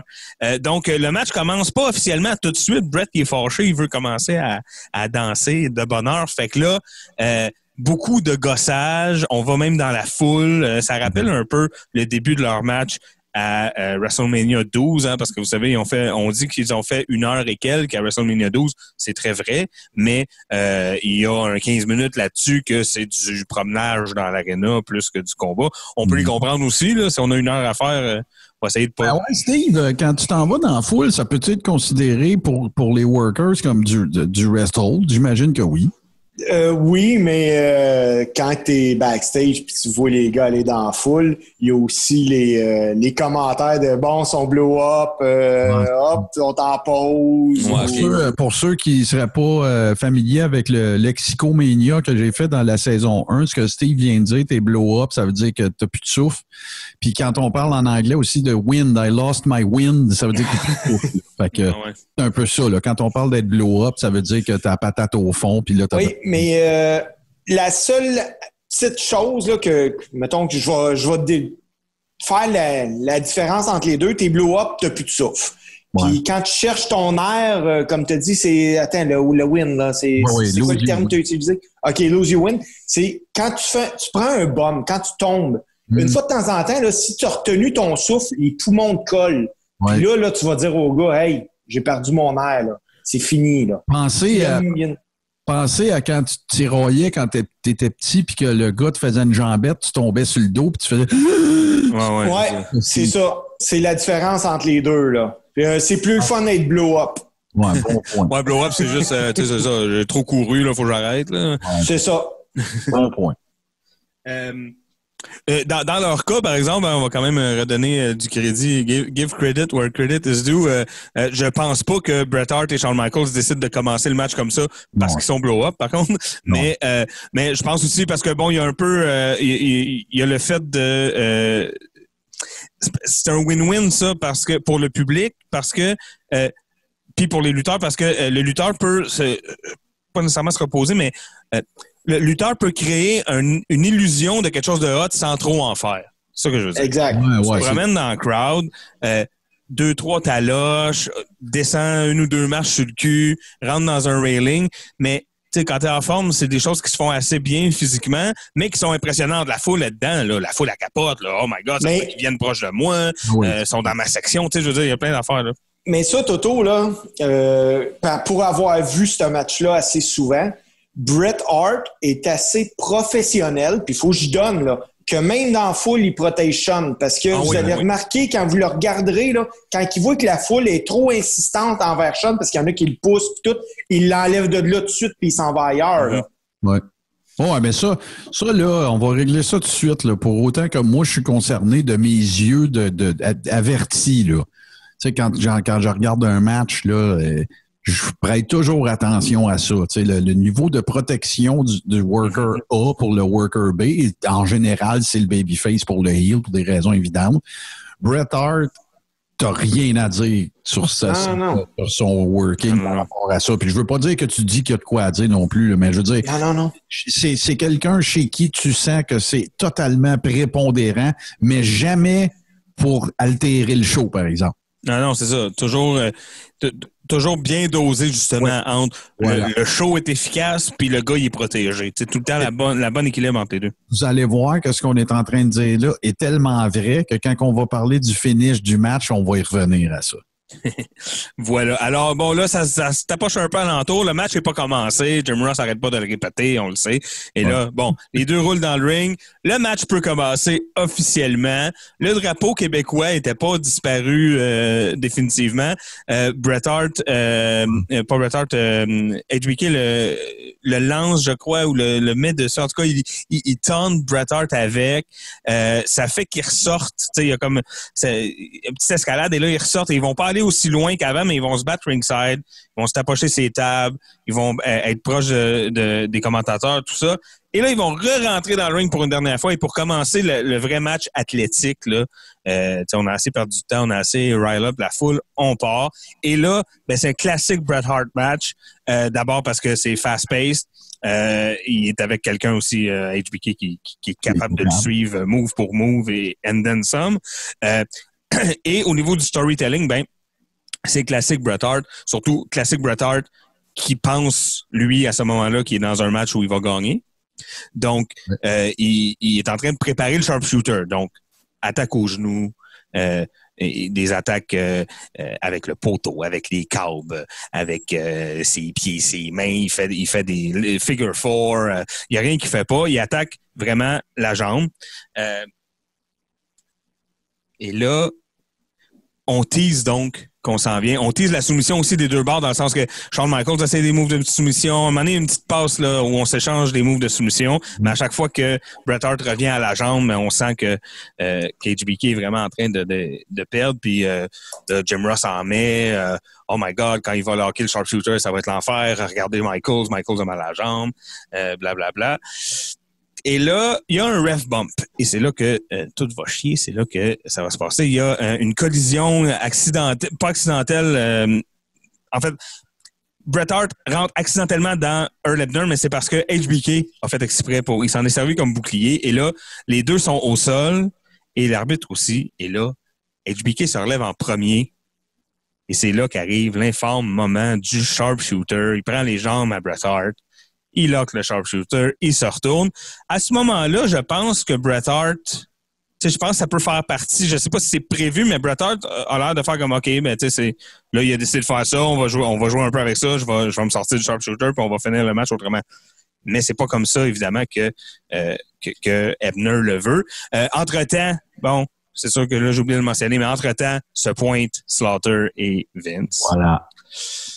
Fait que là, tout le monde. Voilà. Fait que là, c'est la preuve après qu'on sait ce qu'on sait maintenant que il y a Anguille sur Roche et parce que euh, là, on le sait à Star, mais il n'y avait pas dans la scénarisation du match, il n'y avait pas été question. Parce que si vous avez vu Wrestling with Shadows, et si vous ne l'avez pas vu, dépêchez-vous d'aller voir ça. Ouais, ouais. Vous n'avez pas vu Wrestling with Shadows, on voit Pat Patterson à un moment donné, qui est l'agent qui est toujours affecté au, au, au match finaux, au main event, euh, leur dire que ça va finir en schmoz. Un schmoz, c'est quoi? C'est une espèce de no contest. Il y a du monde qui vont hein, envahir le ring, puis tout, puis l'arbitre disqualifie ou des choses comme ça. C'était ça qui était prévu. Fait que là, on pourrait même aussi dire que si Brett voit Vince s'en venir, il pense encore au schmoz. Ouais, ouais, lui, il se dit, OK, euh, on n'a pas parlé à 100% je savais pas que ça impliquait Vince, mais bon, OK, si, ben, si le schmoz implique Vince, tant mieux. Oui, c'est ça. Puis l'autre affaire, je sais pas, si- est-ce que tu vas revenir, de Toto? Je veux pas brûler le, ton, voler ton Thunder, mais quand Brett met, euh, excuse-moi, quand Sean met Brett dans le sharpshooter, il est mal en l'envers. C'est Brett Ouais, ça, c'est Brett qui est trompé, mon chum. Ah oui, c'est C'est même, c'est même Brett pour protéger Sean. Écoute, quand tu dis être l'artisan poétique de ton propre malheur, Ouais, ouais. loin que ça, là. C'est que Sean, il prend la mauvaise jambe en haut. Pour... Fait que là, ça, ça fermera pas pour donner le sharpshooter. qui- Mhm. Puis il a dit, il, il fait pas juste y dire, il présente la jambe. en voulant dire, prends la jambe là, prends la hey, jambe là. t'imagines-tu, Michaels, il devait être censé tellement. mal- Ah non, aide-moi pas en plus. Parce qu'on s'entend, là, on s'entend, là. Shawn Michaels est un suffisamment bon worker pour savoir quelle jambe prendre pour faire un sharpshooter. C'est parce qu'il est nerveux, là. Ouais, mais il est dans un état émotionnel qu'on peut comprendre. Là. Il est en train, il s'apprête à faire euh, un move euh, intense, là. Exactement. Fait que c'est, puis Brett l'a raconté plein de fois. Il dit tu, you have it on wrong. Puis là, il, il- il présente l'autre jambe pour qu'il allume. Prends pas cette jambe-là pour commencer. Prends l'autre, sinon quand tu vas me tourner, ça marchera pas. Fait que, tu sais, quand on parlait de, de protéger ton, ton adversaire, ça ouais. c'est pas juste physiquement, c'est qu'il ait pas l'air d'un cave aussi. Là. Mais euh, je vais t'avouer que j'ai moins accroché sur ce détail-là quand je l'ai écouté euh, pour me préparer Ouais, pour euh, la chronique. Parce que j'ai accroché sur. Parce que moi, j'ai été surpris de la vitesse. Je pensais pas que Earl Ebner sonnait la cloche aussi rapidement. Ah oui, ça niaise vraiment pas. Ça il vient de virer. Il vient de virer. Puis là, il sonne la cloche. Puis on le voit. Ouais. Earl Ebner est très mal à l'aise, très nerveux. Ça paraît, il est pas bien pantoute. En tout. Puis t'entends même Vince dire ring the fucking bell. Ouais. Il l'entend, il pisse dans les micros euh, qui sont autour du ring, puis c'est les micros de caméra. Fait que là, déjà là, moi je me rappelle, euh, moi je l'ai pas regardé live, là, Survivor Series, mais je veux dire, j'ai- comment je te dirais ça? Le, le cours des événements a fait que je l'ai regardé suffisamment rapidement après. Ouais, ouais. Pas suffisamment rapidement. Je l'ai regardé dans un ordre chronologique qui a fait que c'est après que j'ai appris le screw job. Souvenez-vous, là, on n'est pas plugué après Non, non, notre la journée longue, puis euh, les, des, des dirt sheets, il n'y en a pas 400. Là. Mhm. Fait que, euh, mais, mais c'est, puis quand je le regarde en différé, je fais comme, wow, attends, là, c'est- ça marche pas, ça, là. Il y a quelque chose qui marche pas. Puis là, après ça, c'est là que je fais des recherches puis que je me rends compte de tout, là. Ouais, ouais. Euh, parce que là, après, c'est ça. là, après, ça finit vraiment pas comme un pay-per-view normal. C'est là que c'est tout après là, que l'on sent, puis Steve, tu vas sûrement pouvoir confirmer qu'il y avait une ambiance bizarre parce que c'est pas comme ça que ça finit un pay-per-view d'habitude. Puis même quand si ça finit en schmoz, comme tu dis, Martin, c'est quand même pas ce feeling-là que ça donne un schmoz, là, tu comprends? Fait que euh, là, le monde est comme OK, là, crachage d'en face, euh, de Brett crache en face à, Vince. Euh, ensuite, euh, le signe dans les airs WCW. Et toute la performance de comédiens de Triple H et Shawn Michaels euh, qui font semblant d'être fâchés après Vince, qui partent avec la ceinture de championnat, mais en étant vraiment pas contents, on dirait, de ça. Sais, c'est pas normalement on- il y a une célébration là, s'il y a un changement de champion, tu comprends? Il y a, il y a quelque chose qui se passe en fin de pay-per-view, des, des paillettes, des feux d'artifice, quelque chose. Mais euh, euh, là rien, ça finit vraiment en queue de poisson. Ça meurt. Tu sais, ça fait comme, c'est fini. Et euh, il y a une phrase euh, très cool euh, qui- qui va qui finit un peu le pay-per-view en queue de poisson, mais de, une phrase de JR qui dit Boy, talk about controversy. Ben là, c'est sûr, parce que JR le sait pas. Non, mais là, JR le sait pas, mais, mais JR est un petit peu plus dans le sens. JR, il comprend plus ce qu'ils viennent de voir que toi puis moi là, à ce moment-là. Très bonne euh, observation. JR sait que le torchon brûle entre tout ce beau monde-là dans le shoot, là, pour vrai. Sauf que quand il s'en va commenter le match, il sait pas qu'il va pas avoir du tout. un job à la fin. Parce que là, tout.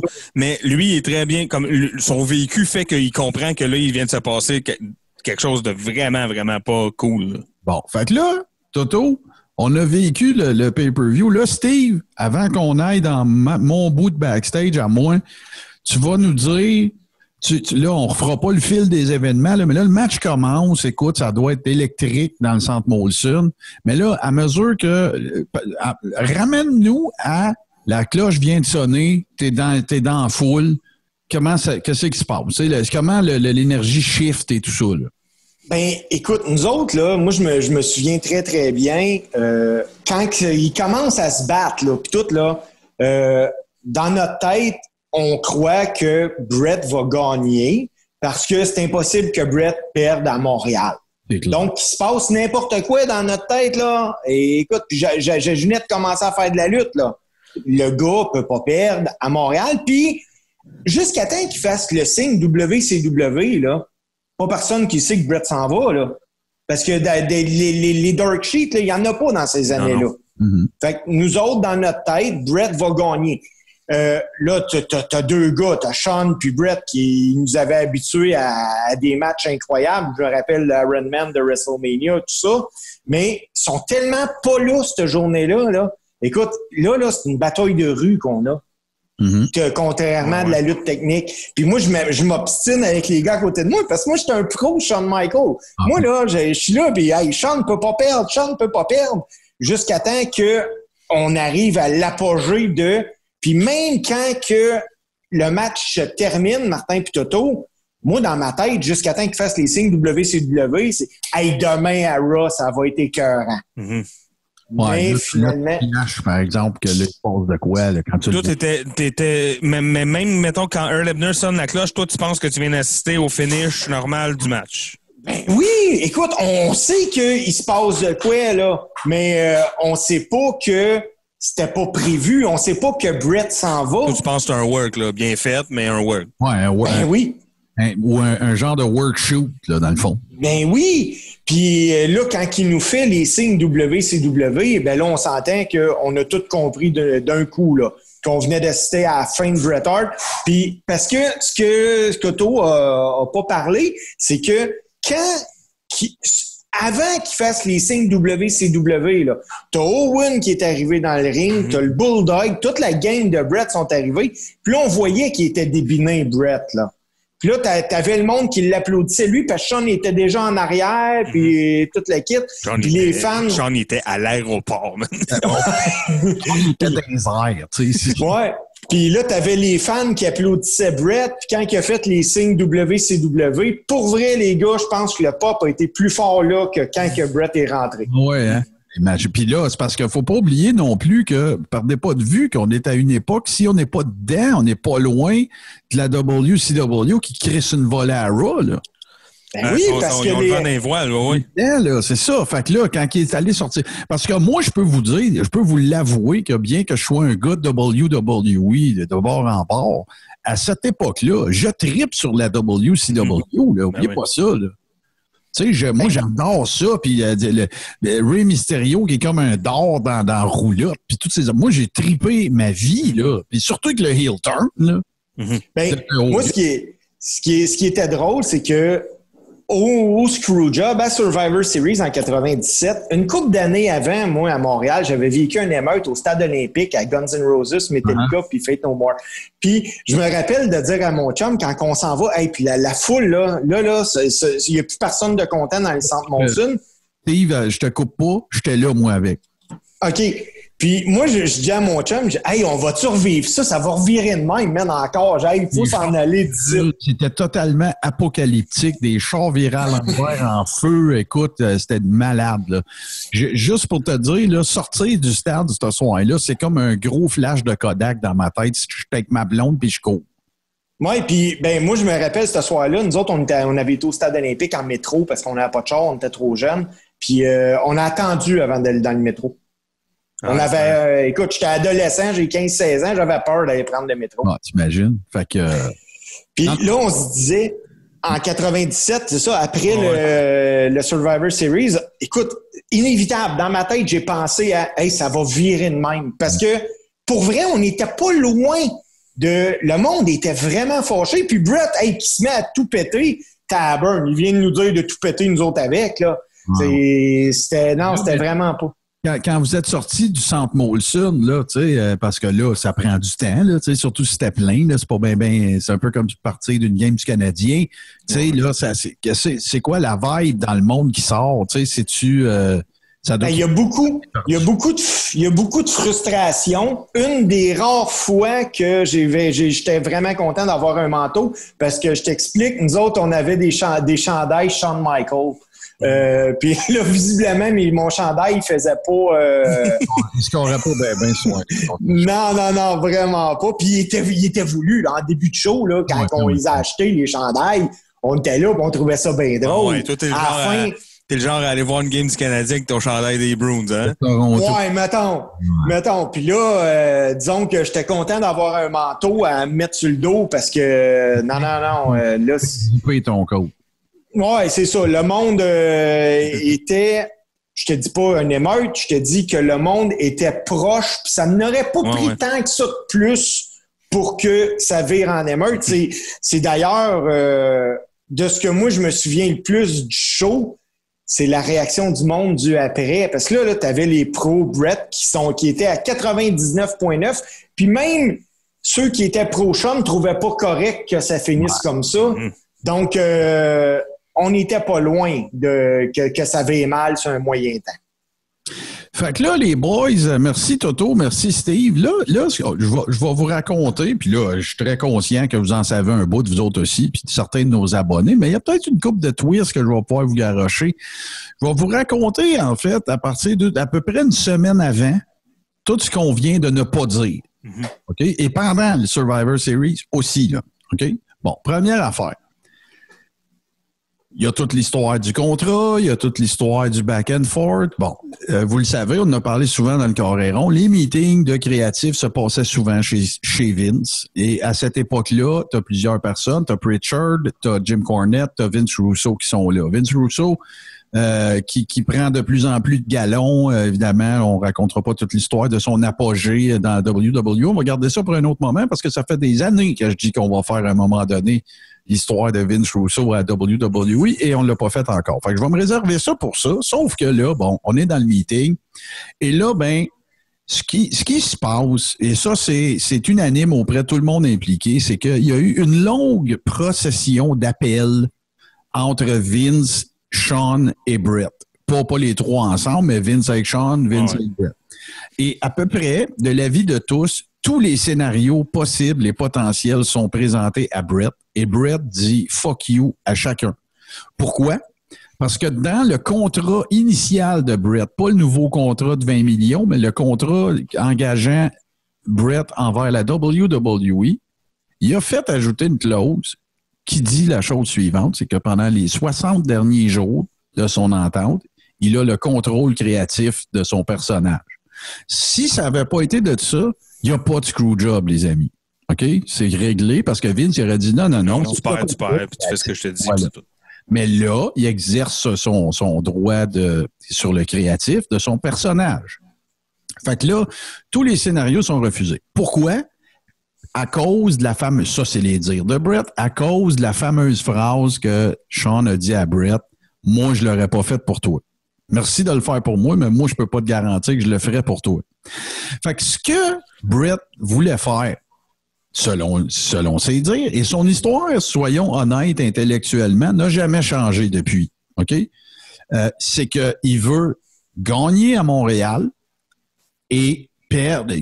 Parce que souvenez-vous que Raw, le lendemain, est à Ottawa. Brett, selon ce qu'il dit, c'est qu'il n'y aurait pas eu de problème à. euh, si- Sean avait accepté de perdre et de montrer son respect à Brett à Survivor Series, Brett n'aurait pas eu de problème à perdre lors de sa dernière du, dernier soir.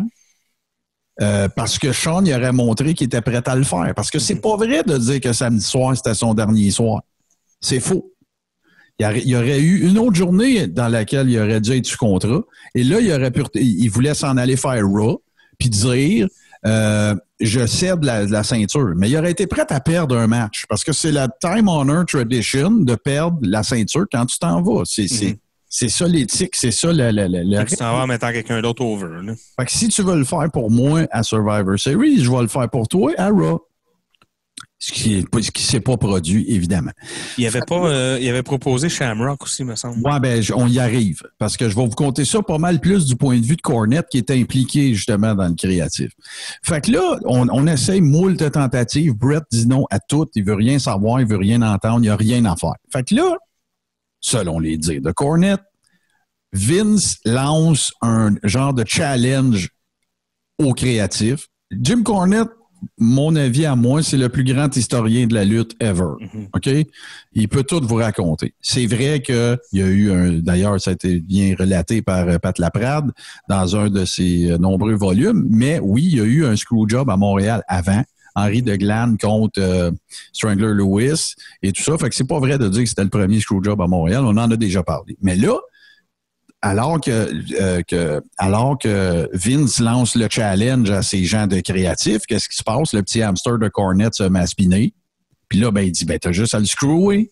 C'est à toi la ceinture. Il l'a pas gagné, il l'a pas perdu. C'est scénarisé, ça, là. Fait que là, ben, il creuse, il creuse, il creuse, il creuse. Et c'est là qu'il commence à lancer des scénarios à Vince.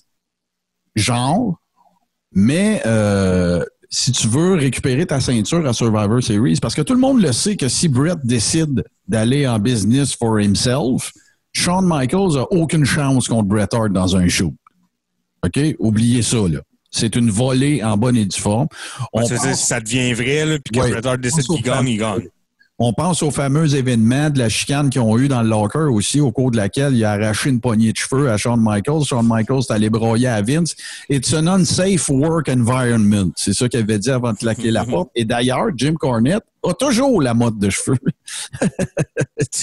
fait que, ben, en fait, il l'avait avec son ex-femme. Je ne sais pas s'il l'a encore. fait que, euh, ça, ça, elle existe encore. Fait que là, Cornette garoche des idées, garoche des idées. Et c'est là qu'il garoche un peu l'idée du screw job, c'est-à-dire que regarde, fais sonner la cloche plus vite, puis patati, puis patata. L'histoire démontre aussi que Brett a toujours été conscient de la possibilité qu'un screwjob arrive parce que euh, Earl Ebner, dans le vol qui mène à Montréal, euh, Bret Hart décide lui-même de surclasser son ticket pour l'emmener en première classe avec lui. Et c'est là qu'il y a la fameuse conversation avec Mhm. lui. Je me sens plus à l'aise parce que je le sais que ça va être toi le ref. Puis Ebner lui fait la promesse solennelle qu'il n'a pas à s'en faire. Sauf que Cornette lance l'idée du screwjob à Vince, puis ça reste comme ça. Fait que Cornette, mettons, il est pas au courant que ça va se faire, mais il a lancé l'idée. Exactement. Fait qu'il garoche des scénarios, des Mais il scénarios. est pas dans la gamique, là. Il fait pas partie des gens qui savent que ça va se passer dimanche matin. Non, c'est pas. Fait que là, mais on va y revenir, tu vas voir. Fait que là, une des affaires qui, qui, euh, qui, qui- qu'il mentionne, c'est que une des bonnes façons de le screwer, ça serait de le faire pendant son finisher à lui. Parce que c'est probablement pendant ce temps-là qu'il va se figurer qu'il a le moins de chances qu'il perde de cette façon-là. Fait que c'est ça qu'il lance comme scénario. Puis là, ben, tu dis au, tu dis au ref de sonner à cloche, un peu comme c'est arrivé euh, dans les années 30, il me semble, euh, à Montréal avec De Glam et, euh, euh, Strangler Lewis. Fait que là, ça reste comme ça. OK? Parallèlement à ça, on s'en revient vers le moment du match. On, s'en va vers Survivor Series. Ebner est, est, est en. C'est réglé avec Ebner. Euh, il a parlé dans l'avion, tout le kit. Il arrive là, il a toute sa clique avec lui dans le locker, patati patata. Et là, ben, arrive le moment du match. En se rendant au match, Ebner qui arrive avant les lutteurs, c'est Gerald Briscoe qui pogne Earl Ebner par le bras. Puis qui lui annonce qu'il y a un screw job, puis qui dit Regarde, quand tu vas voir Vince te dire de sonner la cloche, sonne la cloche. Ebner dit à Gerald Briscoe, Gerald Briscoe qui est probablement la plus grande dichotomie, une des plus grandes dichotomies de l'histoire de l'humanité entre ce qui a l'air puis ce qu'il peut te faire. Et Gerald Briscoe, il peut faire un pretzel avec toi en cinq minutes, même à 65 ans. OK? ouais. Fait qu'il n'y a personne backstage qui fait chier Gerald Briscoe. Fait que là, il pogne le bras d'Ebner, puis il dit, Ebner, il dit, je peux pas faire ça, je peux pas faire ça. Tu veux avoir une job la semaine prochaine, c'est qui qui signe ton chèque? Ebner dit, je suis pas décidé, je peux pas, je sais pas quoi te dire. Il s'en va au ring. Shit. Tout le monde s'en vient. Pat Patterson. Imagines-tu ce qui se passe dans sa tête à ce gars-là pendant le match? débile. Pat Patterson n'est pas au courant. Jim Ross n'est pas au courant. Jerry Lawler n'est pas au courant. Tout le monde s'en va vers le ring. Arrive tout ce qu'on a, ce qu'on vient de, ce qu'on vient de se dire là, qu'on vient de relater. La première, les deux premières personnes qui sont parties du centre Molson ce soir-là, c'est Earl Ebner puis Jim Cornette. Parce que, parce que Jim Cornette. Jim Cornette se rend compte que il a, Vince a choisi son scénario. Oui, comme Chris, c'est mon idée. Fait que lui, il décrit là. Il dit, je pense que j'étais dans l'avion avant Ebner. J'étais dans mon char avant Ebner. Euh, L'autre, l'autre, euh, autre élément aussi euh, qui est important de, de, de, de mentionner, c'est que quand, ben en fait, je vais, je vais y revenir un petit peu plus tard à ça. Parallèlement à tout ce que, ce que je viens de vous dire là, il y a Vince Russo qui lui prétend la même histoire, mais que c'est lui qui a dit à, euh, à- à- bon, c'est un grand classique. de c'est du grand Vin, ça. Hein, par- tu parlais de Ken Shamrock tantôt. De- parmi les scénarios que Vince, que Cornette a présenté à Vince, il y avait mêlé contre Ken Shamrock au lieu de Shawn Michaels. Comme ça, s'il décide d'aller en business pour lui-même, ben Ken Shamrock, il va écrire une volée, puis ça va finir là. Un peu ce qui faisait la renommée de Strangler Lewis aussi à l'époque. C'est pourquoi que les promoteurs aimaient euh, ses partners dans le Goldust Trio l'aimaient autant? C'est parce que s'il y en a un qui essayait d'y voler la ceinture legit, puis il n'y avait aucune chance. C'était le meilleur shooter sur la terre. Fait que, euh, ben, en tout cas, à cette époque-là, c'est discutable, là, mais c'était un des meilleurs. Ouais. Fait que là, fait que là, ben, tu te ramasses avec tout ce, tout ce scénario-là de, de- du screw job et pendant des années, on a octroyé le crédit, entre guillemets, du screwjob à Vince McMahon. Il y a Vince Russo qui s'est fait aller le clapper et tout ça. Mais c'est dans Dark Side of the Ring que Jim Cornette a finalement fait son, son come clean et qu'il a dit, ben regarde, moi, c'est parce que je me suis senti challengé par, par Vince McMahon. Et quand le gala commence, Cornette a une conversation avec McMahon. La seule affaire qu'il demande, il dit As-tu ton finish pour asseoir Et McMahon lui dit Oui. C'est tout. Ils ont pas il n'a pas questionné c'était quoi le finish. Il voulait pas s'en mêler. Mais c'est pendant qu'il regarde le match que là, il voit les affaires se dérouler. Puis on parle quand même de Jim Cornette. Là, Ouais, ouais, qu'il a vu une image d'expérience à cette époque-là, probablement, dans le métier, ou 15, 20 ans. Mais là, il voit comment les, le- les trucs se déroulent. Puis là, quand il voit Brett Michaels le mettre dans le sharpshooter, il allume. Et là, ben, c'est là que tout le reste s'est déroulé. Je parlais des contre-coups de ce qui s'est passé après. Bon, il y en a beaucoup qu'on voit euh, dans euh, Wrestling with Shadows. Si vous voulez voir tout ce qu'on est en train de vous raconter sous vos yeux, allez Ça, voir. c'est le, le film de l'ONF qui le suivait, puis tout. Ben, c'est le, le Canadian Film Board qui est impliqué là-dedans, mais j'oublie le nom du, du- c'est Paul quelque chose, j'oublie son nom, mais et tapez Wrestling with Shadows, vous allez le trouver sur YouTube. Oui, mais c'est ça, je pourrais dire, c'est- le documentaire, là, comme il y a Ouais. des caméras qui le suivent au même moment, là. C'est pendant pas ce temps-là. Là. à ne pas confondre avec euh, Under the Mat, là, avec euh, Jake Beyond the Mat. du crack, c'est pas la même affaire. Non, non. Fait que là, euh, parallèlement à tout ce que je viens de vous raconter, après l'événement, qu'est-ce qui se passe? Bon, ben, un, Brett s'en va dans son locker. Shawn Michaels n'a jamais été dans le même locker que Brett jusqu'à ce jour-là. Ou en tout cas, depuis très, très, très longtemps. Puis là, ben, Brett, il, il commence à déjà à trouver ça fichi. La femme de l'époque de Brett arrive dans le locker, puis elle dit, c'est, euh, Triple H est là avec euh, Shawn, puis les deux regardent à terre, puis tout. Puis euh, elle confronte Shawn Michaels. Elle dit Ça se peut pas que tu n'étais pas au courant, blablabla. I swear to God, my hands are clean on this one. Un grand classique des citations de ça, puis I lost my smile. Ouais. Puis, euh, fait que là, ben, ça reste un peu comme ça. Et là, c'est là qu'il y, y a des affaires qu'on voit pas non plus dans Wrestling with Shadows. C'est que Brett s'en va dans la douche. Puis euh, il avertit sa, sa clique à lui, Team Canada, que si Vince est encore ici, mais que je sorte la douche, je le knock. OK? Ce qui se déroule euh, suite à ça, c'est pas compliqué. C'est qu'il ressort de la douche, il s'habille un peu, puis là, Vince arrive avec sa clique à lui. Fait que t'as Sergeant Slaughter, t'as Briscoe, tout le kit. Je sais pas si vous vous souvenez qu'à un moment donné, ils se pognent dans Raw, puis ils font un genre de workshoot, là. Tu sais, puis Vince, il pogne par le chandail, puis il rabat son chandail. Fait que la raison pour laquelle Brett il est resté en bédaine, c'est parce qu'il s'est dit, s'il essaye de faire la même affaire, il pourra pas m'agripper avec rien. L'autre affaire, c'est que c'est un uppercut qu'il donne. Parce qu'il se dit, si jamais j'essaye une droite ou un direct ou un crochet, Vince, il est fort quand même. C'est un gars, euh, 8 heures par jour au gym. S'il peut y accrocher le bras, ben là, ça va être fini. Je pourrais pas y en placer un. Fait qu'il est parti d'en bas, il l'a ramassé de bas en haut. Et malgré le, puis ça a donné un shiner quand même à cause de la façon dont il l'a ramassé. Même il l'explique dans Dark Side of the Ring. Euh, puis c'est pour ça que les gens disaient c'est peut-être un, work euh, comme on parlait plus tôt parce que tu peux pas avoir un shiner avec un uppercut. Ça a l'air que celui-là, c'est c'est ça qui est arrivé.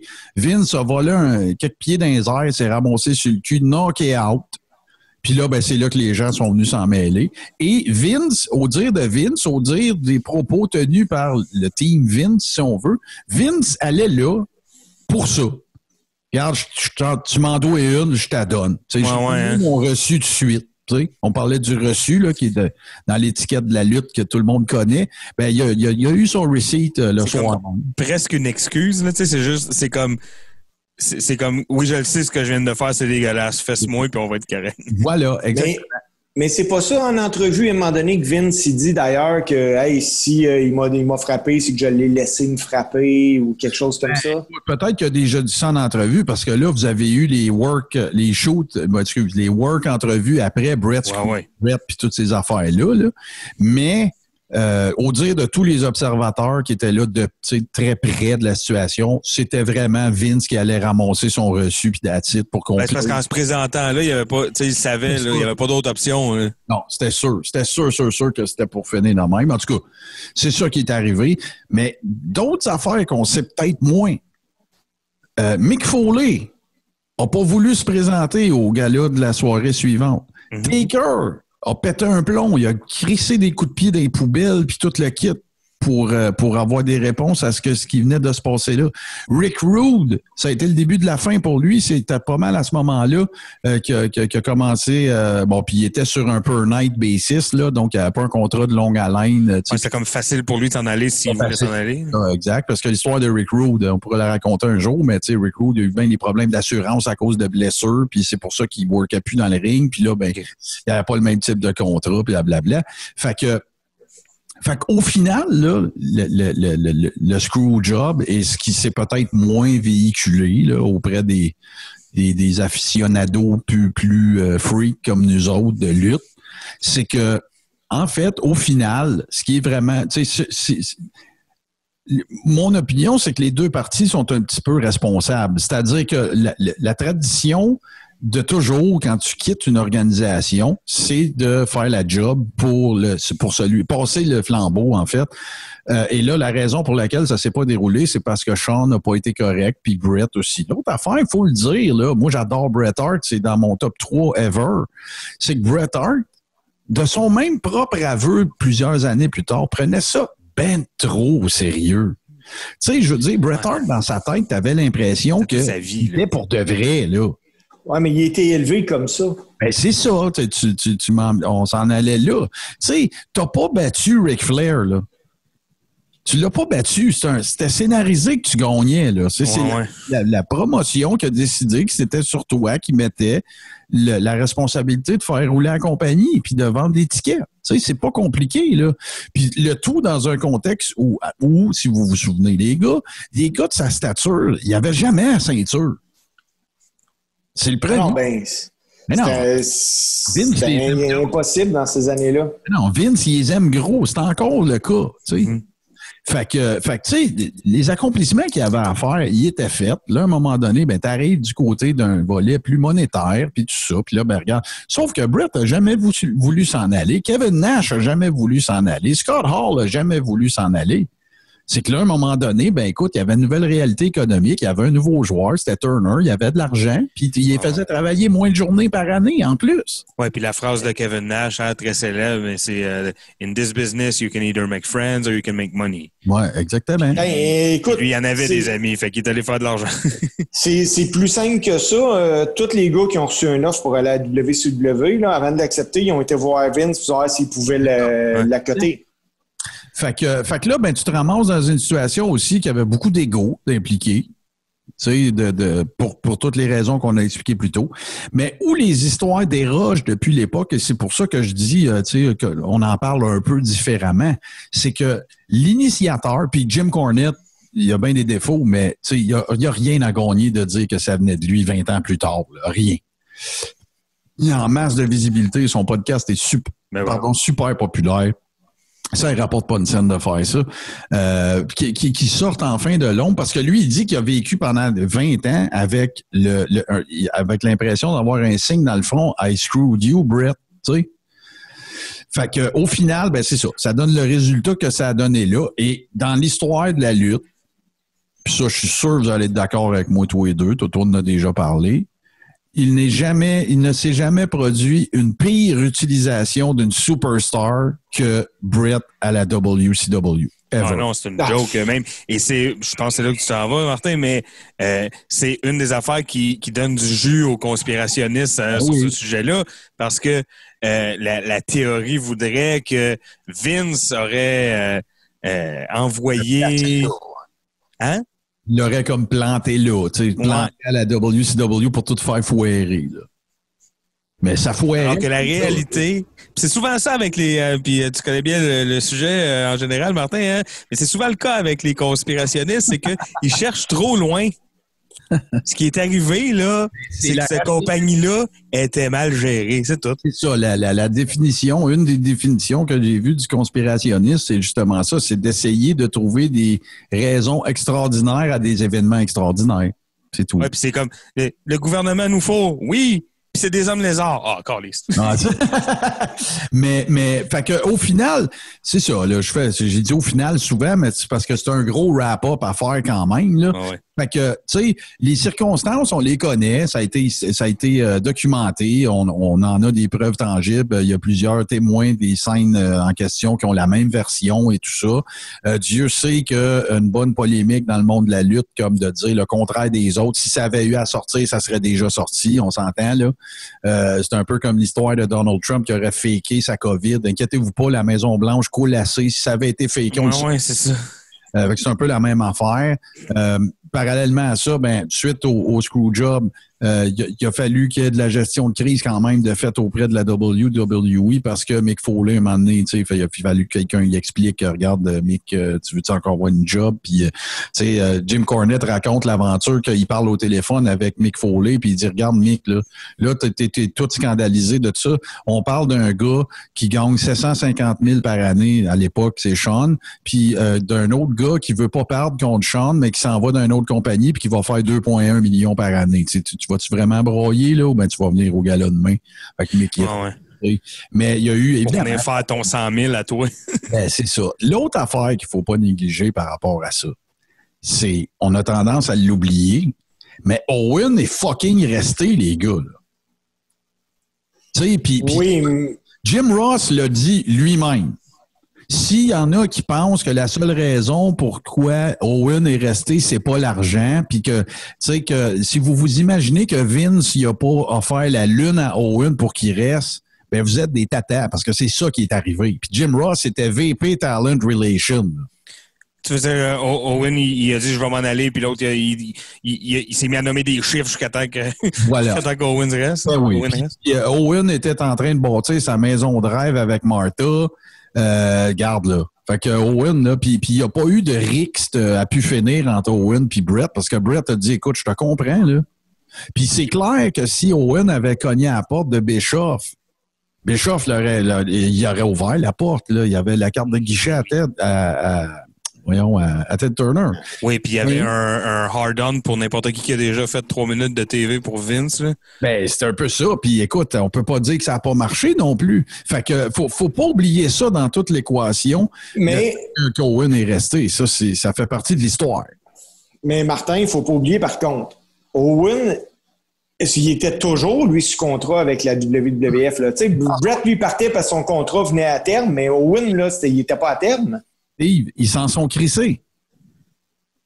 Oui, mais supposons que. Ils ont réouvert puis ils ont fait un chèque. Oui, mais si Owen avait dit à, Bra- à- à Vince, Ah, OK, moi aussi, je m'en vais. Non. Il aurait fait pareil. Là. Il aurait essayé à tout le moins. Là.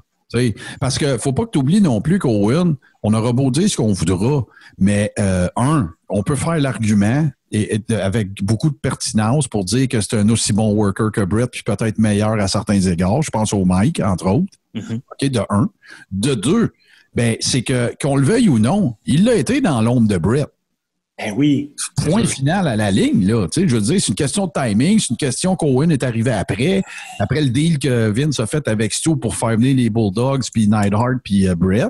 Sauf que, regarde, il reste qu'au final, euh, tu sais, il y avait peut-être, il y a, l'élément monétaire, évidemment. Sauf que, tu sais, Owen, tu sais, entre se faire proposer une, un- une valise pleine de cash, puis qu'on va te donner le push de ta vie, ou s'en aller avec son frère à WCW, on peut comprendre. Brett voulait pas partir non plus. Là. Non, c'est Il, ça. autres, il était en famille, là, il était à la maison. Là, tu sais. Fait que c'est pas de gaieté de cœur que Brett. Puis Vince a déjà dit à Brett, ça aussi c'est documenté, que c'est qu'ils vont faire avec un Brett de Hitman Hart à WCW. Ben, il avait raison, Vince, parce qu'ils ont fait patate. C'est ça qu'ils ont Ils fait. n'ont rien fait. Ils- C'est un gag, là, le passage de Brett. Là. Il y a eu une coupe de matchs euh, dignes de mention. On pense entre autres au match hommage à Owen, bien sûr, qui était avec évidemment Chris Benoit. Mais à part de ça, racontez-moi une feud qui a eu de l'allure avec Brett. Sinon, le seul autre haut fait auquel je pense, c'est euh, à Toronto, puis la plaque en métal. C'est Ouais, tout. c'est ça, je m'en allais dire, mais c'est la seule chose hot. Mais c'était hot. Ça, ce segment-là il est vraiment hot. Très hot. OK? Mais Écoute, toutes les planètes alignées pour faire ça. Il fallait qu'il fasse ça à Toronto, il fallait qu'il soit là, il fallait qu'il arrête le chandail des livres, tu sais, tout le kit. Mais c'est ça, ils ont, ils ont pas su quoi faire. Et là, ben, tu te ramasses avec quoi? Ben, tu t'es ramassé avec, euh, écoute, la- la- ce qu'on pourrait considérer comme la fin de la carrière officielle de lutteur de Bret Hart, c'est son passage à Mania avec Vince McMahon, qui est un shit show total, complet et ben trop fucking long, indigne d'une légende, à mon avis, comme Bret Hey, je pense que c'est un segment qui dure 40 minutes. Oh, ouais. Puis, puis on va, moi, je ne jette aucun blâme sur ce segment-là à Bret Hart. Parce qu'écoute, là, il s'est fait engager pour faire une gig, il est allé faire la gig, il a collecté son chèque. Pour lui, il y avait sûrement une Ouais, puis- boucle qui se bouclait. C'est ça, il y avait quelque chose de cool là-dedans, toute le, le- le- le- la, la réconciliation avec euh, HBK, puis la réconciliation dans la vraie vie avec Vince qu'on a viré en gamique kayfabe pour le match. Puis, ouais. tu sais, il y avait aussi l'affaire euh, la famille qui, qui, qui, qui, qui fake trahit Brett pour ensuite trahir Vince. Bon, ça, c'était comme correct, mais après ça, le match, là, Non, non, c'était nul à chier, vraiment. Puis c'était indigne de, comme je le dis, là, pour moi, c'était indigne d'une légende comme Bret Hart. Est-ce que ça ternit son legacy? Pas pour moi. J'ai décidé de mettre ça dans un tiroir de ma mémoire que je joue plus jamais. Puis, euh, Non, mais tu sais, c'est comme de dire, est-ce que, je sais pas moi, euh, est-ce que, est-ce que c'est ternir la, la legacy, euh, mettons, euh, euh, Hogan à TNA en 2009? Ben, je sais pas, là. Oui, parce que c'est une grosse ça a legacy. duré un temps. Au moins, cette affaire-là, Toto, ça a duré une coupe de Raw puis un soir. Là. C'est ça, là. Mais tandis moi, je, avec euh, quand, Dixie Carter pendu après ses pieds puis tout le kit, là, ça, c'était un, autre- un autre level de marde. Là. Quand je pense à Bret Hart, je pense pas nécessairement justement au match contre Vince McMahon. là. Même Non, que si tu m'en parles pas, je pense que c'est quelque chose que j'ai mis euh, loin. Là. Alors là, Mais quand je pense à Bret Hart, c'est sûr que je pense au Screwjob. Ouais, puis c'est drôle comment, euh, ça revient à ce que tu disais, Martin, mais il y a personne, il y a, il y a personne dans le monde à qui tu dis Bret Hart, puis qui fait, ah oui, le gars de la WCW. Non, non, non, c'est sûr. Un, mais deux, faut, faut, fa- faut voir l'envers de la médaille aussi. C'est que là, on a parlé de Brett parce que c'est lui qui s'est fait screwer, mais on peut pas se laisser sans parler de l'impact que ça a eu sur la carrière, un, de Shawn Michaels et sur la WWE en général. Parce que là, évidemment, la création du, du, du Vince McMahon, le méchant patron, puis l'arrivée Ouais. d'Austin, puis, puis rappelons qu'Austin était là avant le départ de Brett. Là, Tu sais, t'as- Ouais, mais c'est l'espèce de coup d'envoi, là, de, de c'est là que le- le- ils ont tourné le coup. là. là. Ouais, ouais. Si Vince est milliardaire aujourd'hui, si le network a marché, si tout ça, ça, ça part de. C'est pas à cause de ça. Non, ça mais. a commencé là. C'est, c'est le. La graine a été semée là. Mhm. Puis là, on a parlé de la WWE, mais on peut parler de Sean aussi. Sean a consolidé son rôle de worker incroyable de Monsieur WrestleMania. Après ça, ben, s'en sont suivis toutes les conneries. J'ai perdu mon sourire, puis des blessures que Steve Austin considère encore fausses Mhm. et tout ça. Pour après ça, aller trouver le petit Jésus, euh, subir une opération qui n'existait pas à l'époque et redevenir Monsieur WrestleMania et écoute, le meilleur, euh, le meilleur euh, duo de match WrestleMania back-à-back annuel de l'histoire de l'humanité avec entre lui et Taker à 25-26. Euh, ça va être bien, bien, bien, bien, bien, bien, bien, bien dur à battre, ça, là, là. Puis on disait ça de Macho Man contre euh, Ricky Steamboat, mais autre temps, autre mœurs, écoute, c'est une autre affaire. Euh, Puis là, ben écoute, ça fait qu'au final, euh, Brett, ben, ça a été la fin de sa carrière, carrément. Ça s'est terminé là. Sauf qu'il en avait assez de serré pour très bien vivre. Il y a eu son épisode d'ACV après aussi et tout ça, de, de- de- euh, à travers lequel il est passé à travers, on est tous bien contents de ça. Puis là, ben, j'ai retrouvé, euh, quand je le vois dans des entrevues, des choses comme ça, je retrouve une certaine sérénité, une certaine, une certaine zénitude euh, du côté de Brett. Il a un peu fait la paix avec tout ça, sauf avec une personne, et c'est Goldberg. Celui-là, Ah ouais, non, Goldberg ou ça. Je pense qu'il appellerait même pas une ambulance s'il le voyait dans un accident d'auto. il a déjà dit que. Ouais, ouais, ouais, mais, mais je te dirais que mon opinion à moi, c'est que depuis que Goldberg a eu sa, sa 21e run comme euh, ouais. à 78 ans, je pense que ça a réexacerbé le- les souvenirs euh, malheureux de Brett par rapport à ça. et, et écoute, euh, la bonne nouvelle dans ça, oui, il faut, faut rendre à, à- à Goldberg euh, ce qui lui revient. Ça a été un produit fait par la WCW qui a été très over et tout ça. Mais dans 50 ans, on va encore parler de Bret Hart, puis on parlera plus de Goldberg. Ouais, ouais, non, ça, c'est sûr. Fait que, euh, ben là-dessus, les gars, ça va être pas mal ça. Mais là, euh, là, il faut qu'on explique qu'on on fait ça d'une certaine façon euh, cette semaine. Donc, il va y avoir le segment Les deux tunes qu'on va faire là. Mais vous les entendrez pas, les deux tunes. Il va falloir que vous alliez du côté du podcast parce que, écoute, euh, Vince est le maître du monde et de mettre ses tunes sur Facebook, je pense pas que ça scorerait beaucoup. Alors, vous allez les avoir en podcast. Fait que nous autres, ce qu'on va faire, c'est qu'on va le présenter quand même euh, pour vous teaser euh, sur, euh, sur ce- ces deux excellentes tunes. Puis après ça, bon, on va faire euh, une petite. Elles vont jouer euh, dans votre imaginaire pendant la petite pause qu'on va faire pour revenir euh, avec le close. Fait que Toto, commence-nous donc ça. Moi, je sais la mienne, je vais la dire en deuxième. Là, alors. Ben, euh, on s'était pas entendu vraiment, en fait, fait que je vais y aller. J'ai envie d'entendre la tune de Mankind. OK, mais là, La tune smooth, là, de Mankind. Tu sais, la- parce qu'il y a deux. Mankind a ceci de particulier qu'il a été le premier lutteur de l'ère moderne à avoir une toune pour y aller, puis une toune pour revenir. Ouais, ouais. Laquelle tu veux, parce que les deux sont tranquilles. Il y en a une, c'est euh, des, des, des, des violons, puis en tout cas plus orchestral, puis quand il revient, c'est du piano tout seul. Tu veux laquelle? Ah, ouais, non, c'est ça. Moi, je veux la... quand il arrive. Quand il arrive, parfait, excellent. Et moi, ben, je suis allé, écoute, euh, avec un, un choix à champ gauche, un peu comme sa carrière, et on va y aller avec euh, le thème de Ahmed Johnson. D'ailleurs, si vous n'avez pas euh, eu la chance, allez voir nos anciens épisodes. Je pense que sur la page euh, Le Carréron, on met les fameuses vidéos dans lesquelles il y a la traduction de quand il parle. Ouais, ouais. C'est une des affaires les plus drôles que j'ai jamais vues. Je continue de le regarder quand je fais le pot. Fait que on se tape les deux tunes. Euh, ça, ça va être pour les gens qui nous écoutent en podcast. Et pour ceux qui euh, nous suivent, sont avec nous sur Facebook, ben, on fait une petite pause puis on vous revient tout de suite après.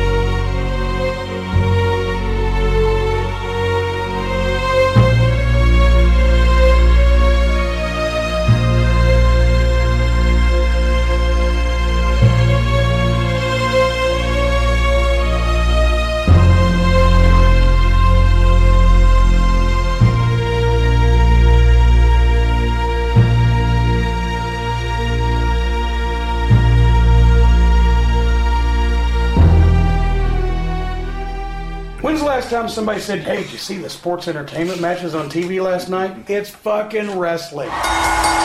Ben, messieurs, on est arrivé maintenant à la fin de, de, de, cette, euh, de cet épisode spécial, si on va l'appeler comme ça. Euh, évidemment, avant de se lancer dans la poutine et tout ça, ben, on va, Toto, si tu permets, on va dire un gros merci à Steve. Écoute, oui. qui est un grand ami du Carréron, contributeur. On apprécie beaucoup euh, tes interventions. Steve, et là, euh, écoute, ça a l'air que tu, sais, tu, tu sais, tu vas commencer à m'apprendre, à apprendre à me connaître comme animateur. Fait que moi, quand tu me fais des menaces, faut que tu livres. Là, fait que là ça a l'air que tu es supposé nous choquer, nous autres. Fait que vas-y, Ben, c'est ton tour. Écoute, euh, je voulais euh, closer comme ça un peu, euh, moi, ma participation pour cette émission-ci du Coréon. J'ai pris l'échelle de Bret Hart OK? et j'ai donné des notes à Shawn Michaels et à Bret Hart. OK, ben on va- là, tu vas nous laisser la chance de commenter après. Là. Oui, oui. J'arrive à un Bret Hart de 20,5 sur 30 parce que j'y enlève énormément de points au micro. Et j'arrive à un Shawn Michael à 22 sur 30. Donc, si je prends l'échelle, pour moi, Shawn Michael est supérieur à Bret Hart. Ouais, moi, je pense que là, tu as organisé ça en hostie à mettre des points 5. Là, Ben, sinon, c'est que sinon, j'aurais mis 8 et 8 pour le in-ring pour les deux, mais vu que Brett est plus technique, j'ai mis un 8.5. OK. Parce que moi, je vais, je vais, tiens, puis je vais, Toto, vas-y, je vais me garder pour la fin. Ben écoute, c'est- c'est c'est débattable. euh, euh, Non, mais mettons, tu le ferais, je, je comprends, je te mets sur le spot un peu, là. Mais mettons, là, on recommence, puis pour ceux qui se joignent à nous autres, qui sont pas au courant de l'échelle de Bret Hart, c'est pas Ouais. compliqué. C'est 10% in-ring, donc c'est qualité de worker, là. OK? C'est-tu believable?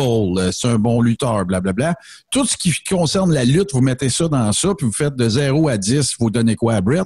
Le deuxième, c'est ses capacités au microphone. Donc, euh, de faire des promos, de faire qu'il y a du monde dans la salle qui viennent le voir et tout ça. Et la troisième, c'est est-ce qu'il a l'air d'un lutteur? Et là, par là, on n'entend pas, on sent bodybuilder ou non, non, non, non. obligé d'être Batista, là. Non, non, c'est ça. C'est obligé d'être, euh, écoute, là, d'être euh, Arnold Schwarzenegger.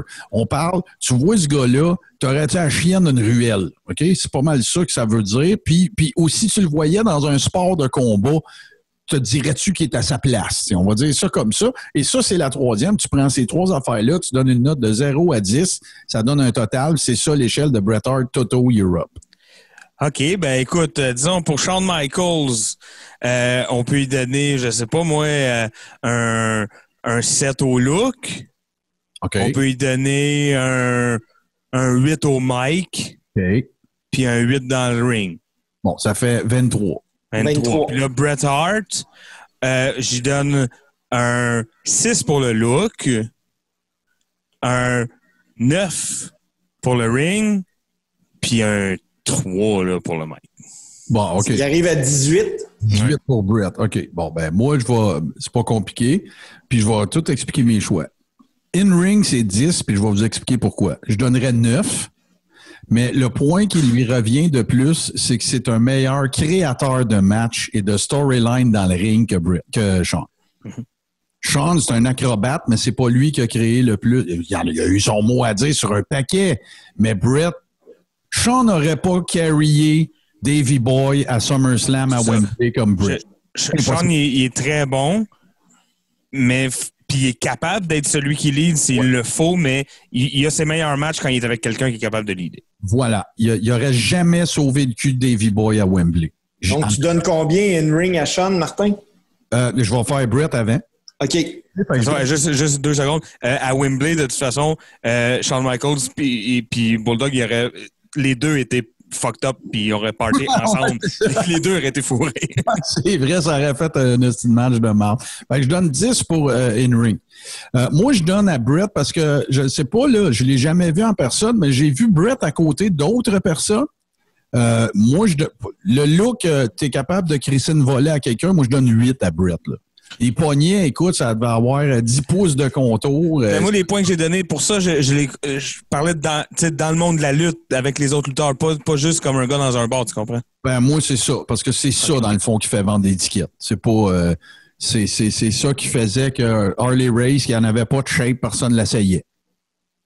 Puis quand il l'essayait, ben, il lui pétait une bouteille de bière sur la tête. tu sais. Fait que moi, je donne 8 pour le look à Brett. Puis je vais. Je, mettons là, je prendrais au début Brett, là, au Mike, je donnerais 2. OK? Puis à la fin de sa carrière, j'y donnerais 7. OK? Fait que je vais l'amener à 5 à la fin. OK? Fait que ça fait 23. Oui. Bon. Shawn Michaels, côté, je vais commencer par le look, parce que pour moi, Shawn Michaels a jamais eu l'air d'un badass. Jamais. Moi, le look, là, comme ce que j'en parle, là, moi, c'est 5. Il a plus l'air d'un, d'un- de Chip and Dale que d'un gars qui va te crisser une Toi, tu trouves que Bret Hart a l'air plus badass que Ah, Shawn ben Michaels? Moi, je trouve que les deux ont l'air à peu près autant badass. Le contour des épaules, les poignets, les avant-bras. Écoute, c'est un gars, je- tu me mets les deux un côté de l'autre, je n'ai un essayé, c'est sûr, c'est Sean. là. C'est sûr. C'est sûr, sûr, sûr. Je vais étirer les cheveux, je vais, regarde, je vais, je vais graffiner en face. Fait que moi, le, le look badass pour moi, Sean, je te parle pas, il, était-tu cool à regarder côté enter Non, non, je comprends. ouais, ouais. Non, non. d'un bar, là. C'est 5. OK? Les Mike Skills, euh, je, je trouve, moi dire, euh, m'a donné un point 5, là, ça va être 7.5. Il était, il était pas, pas mal plus avancé que, que Brett. C'est sûr. Puis côté in-ring, ben, je, vois- je suis obligé d'y donner 9. Parce que le 1 qui manque, c'est carrier Davy Boy à Wembley. OK? Fait que je sais pas quel total. Ça fait 16,5 plus 5, ça fait 20, 21 et demi. Ouais, ça fait 21,5. 21,5. Puis, ça- puis je te dirais que ça résume pas mal ce que je pense des deux. Puis tu vois, euh, Brett a déjà fait le même calcul au sujet de Hogan. Ouais. C'est de ça qui s'était servi. Non, non. Il avait donné un genre de gros 8 pour les Mike Skills. Côté look, il avait donné genre euh, 7, 6 ou 7. Puis euh, euh, in-ring, il avait donné 2. Fait que, euh, mais tu sais, mais, mais si vous faites, bon, on le fera pas aujourd'hui parce qu'on était à la fin du show, on- déjà merci d'avoir été là, mais euh, faites-le avec des workers que vous soupçonneriez pas de scorer gros. Ouais, ouais. Des fois, mettons, tu vas voir qu'il score en esti, là. ouais, ouais. Parce que Rube n'était pas mauvais sur le mic. Tu penses à ce qu'il faisait dans les rings avec, avec Keenan. Euh, par- regarde, compare, compare, tu sais, on, on s'entend. Ça dépend aussi de la catégorie qui est la plus importante pour toi. Moi, celle qui est la plus importante, c'est in-ring. OK? Mais même Macho Man, ça score en esti, là. Ben ouais. Tu sais? Fait que là, ben, avec ça, vous allez pouvoir vous bâtir un système. Vous n'êtes pas obligé d'être d'accord avec nos scores, mais au moins vous-même, vous allez pouvoir vous bâtir une espèce de baromètre de c'est qui les workers que vous aimez. Tu sais, regardez un, un The Rock, là, c'est total package en esti. Mais si, Il arrive à 28 à peu près. ouais, mais si tu le compares avec Steve Austin, tu sais, c'est parce que tu peux pas donner 12 sur 10 sur le mic à Steve. Puis tu sais, in-ring, quand il était à W, allez voir des matchs de Stunning Steve Austin à W. Ah ouais, c'est autre chose. C'était une fucking machine. Steve Austin a déjà blowé up Kurt Angle, là. Ouais, ouais. OK? Fait que, en tout cas, fait que, ben, tu, tu vois, tu nous as pas choqué tant que ça. Steve, tu nous as amené à réfléchir. C'est toujours une bonne chose. Et moi, je continue de dire que le- l'échelle de Bret Hart, c'est pas mal la meilleure. C'est pas mal la meilleure. Tout le Ouais, monde. ouais, c'est une bonne façon de. de... Ouais, ouais, ouais. Euh, écoute, on va passer maintenant à la version euh, Poutine, évidemment. Euh, bon, dans ce cas-ci particulier, ben il y a des certaines affaires de la Poutine qui ne s'appliqueront pas, mais je vous en fais part quand même. Sachez que nous sommes disponibles les lundis exclusivement, à part cette semaine à cause de cet événement, mais les lundis à 20h sur Radio H2O. Euh, donc, pour ceux qui se prémuniront de cette façon de nous écouter la semaine prochaine et qui, n'êtes pas abonnés à notre podcast, ben, à ce moment-là, ben, je vous invite à le faire. Vous avez simplement à vous rendre sur toute bonne plateforme, c'est-à-dire Apple Podcast, Google Podcast, Spotify et tout bon podcatcher Android. Vous avez vu défiler pendant le show aussi à quelques reprises le fait que nous avons une plateforme, euh, euh, Le Carréron, qui est sur Patreon, donc pour euh, apprendre tous les avantages que vous pouvez en retirer. Vous vous rendez sur patreon.com barre oblique Le Carréron. Je l'ai eu comme il faut, j'ai pas dit crachoir cette semaine. Donc, patre- patreon.com barre oblique Le Carréron. Je vous ferai pas l'hégémonie de tout ce qu'on offre. On offre beaucoup de choses. Euh, allez voir, rendez-vous à l'adresse que je vous ai donnée. Vous allez tout trouver ça. Euh, sinon, ben, Toto, euh, toi aussi, tu t'occupes d'une coupe d'affaires, hein, je pense? Ouais, j'ai des petits projets, surtout notamment une page, pas une page, mais un channel Twitch Ouais. qui me tient à cœur et dans lequel je mets beaucoup de temps et d'énergie. Donc, on vous invite à aller checker ça, twitch.tv baroblique Toto Lavigne. Je vous invite, on a les mardis et les vendredis que c'est des grosses soirées, mais sinon, je Twitch très souvent aussi.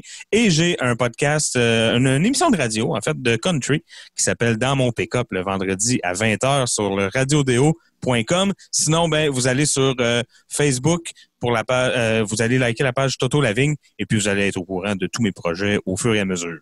D'ailleurs, euh, si tu me permets, Toto, concernant radiodéo.com, allez faire un tour là-dessus sur le site web ou sur Radiodéo, la, euh, la page Facebook, parce qu'il va y avoir une annonce dans les prochaines heures. Euh, Toto, même toi, tu n'es pas au courant, mais il va s'ajouter un show à notre programmation. Alors, si vous aimez ce que moi je fais, ben, je vais vous informer de tout ça très, très bientôt. Et je te rassure tout de suite, Toto, ce ne sera pas le vendredi à 20h.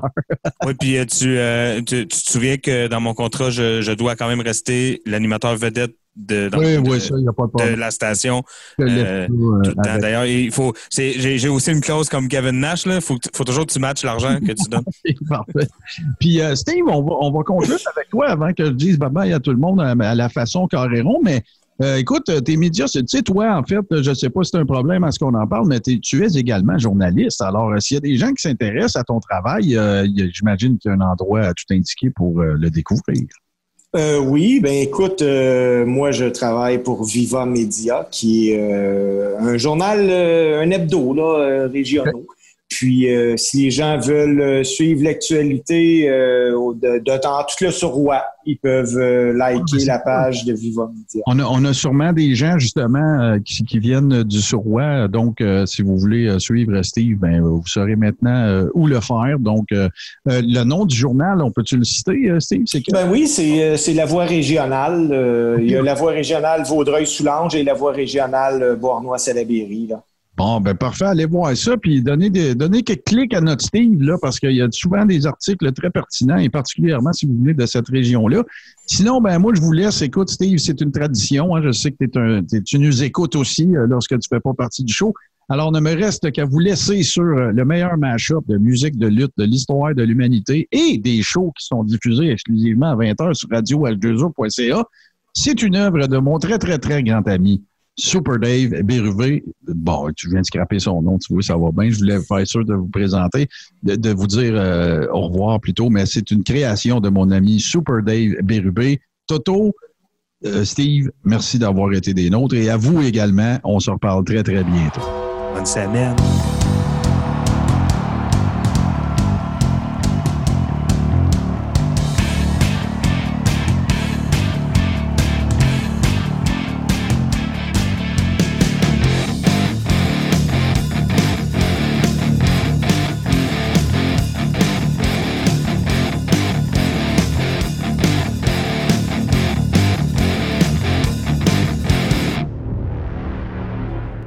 Membre de la famille H2O Web Media.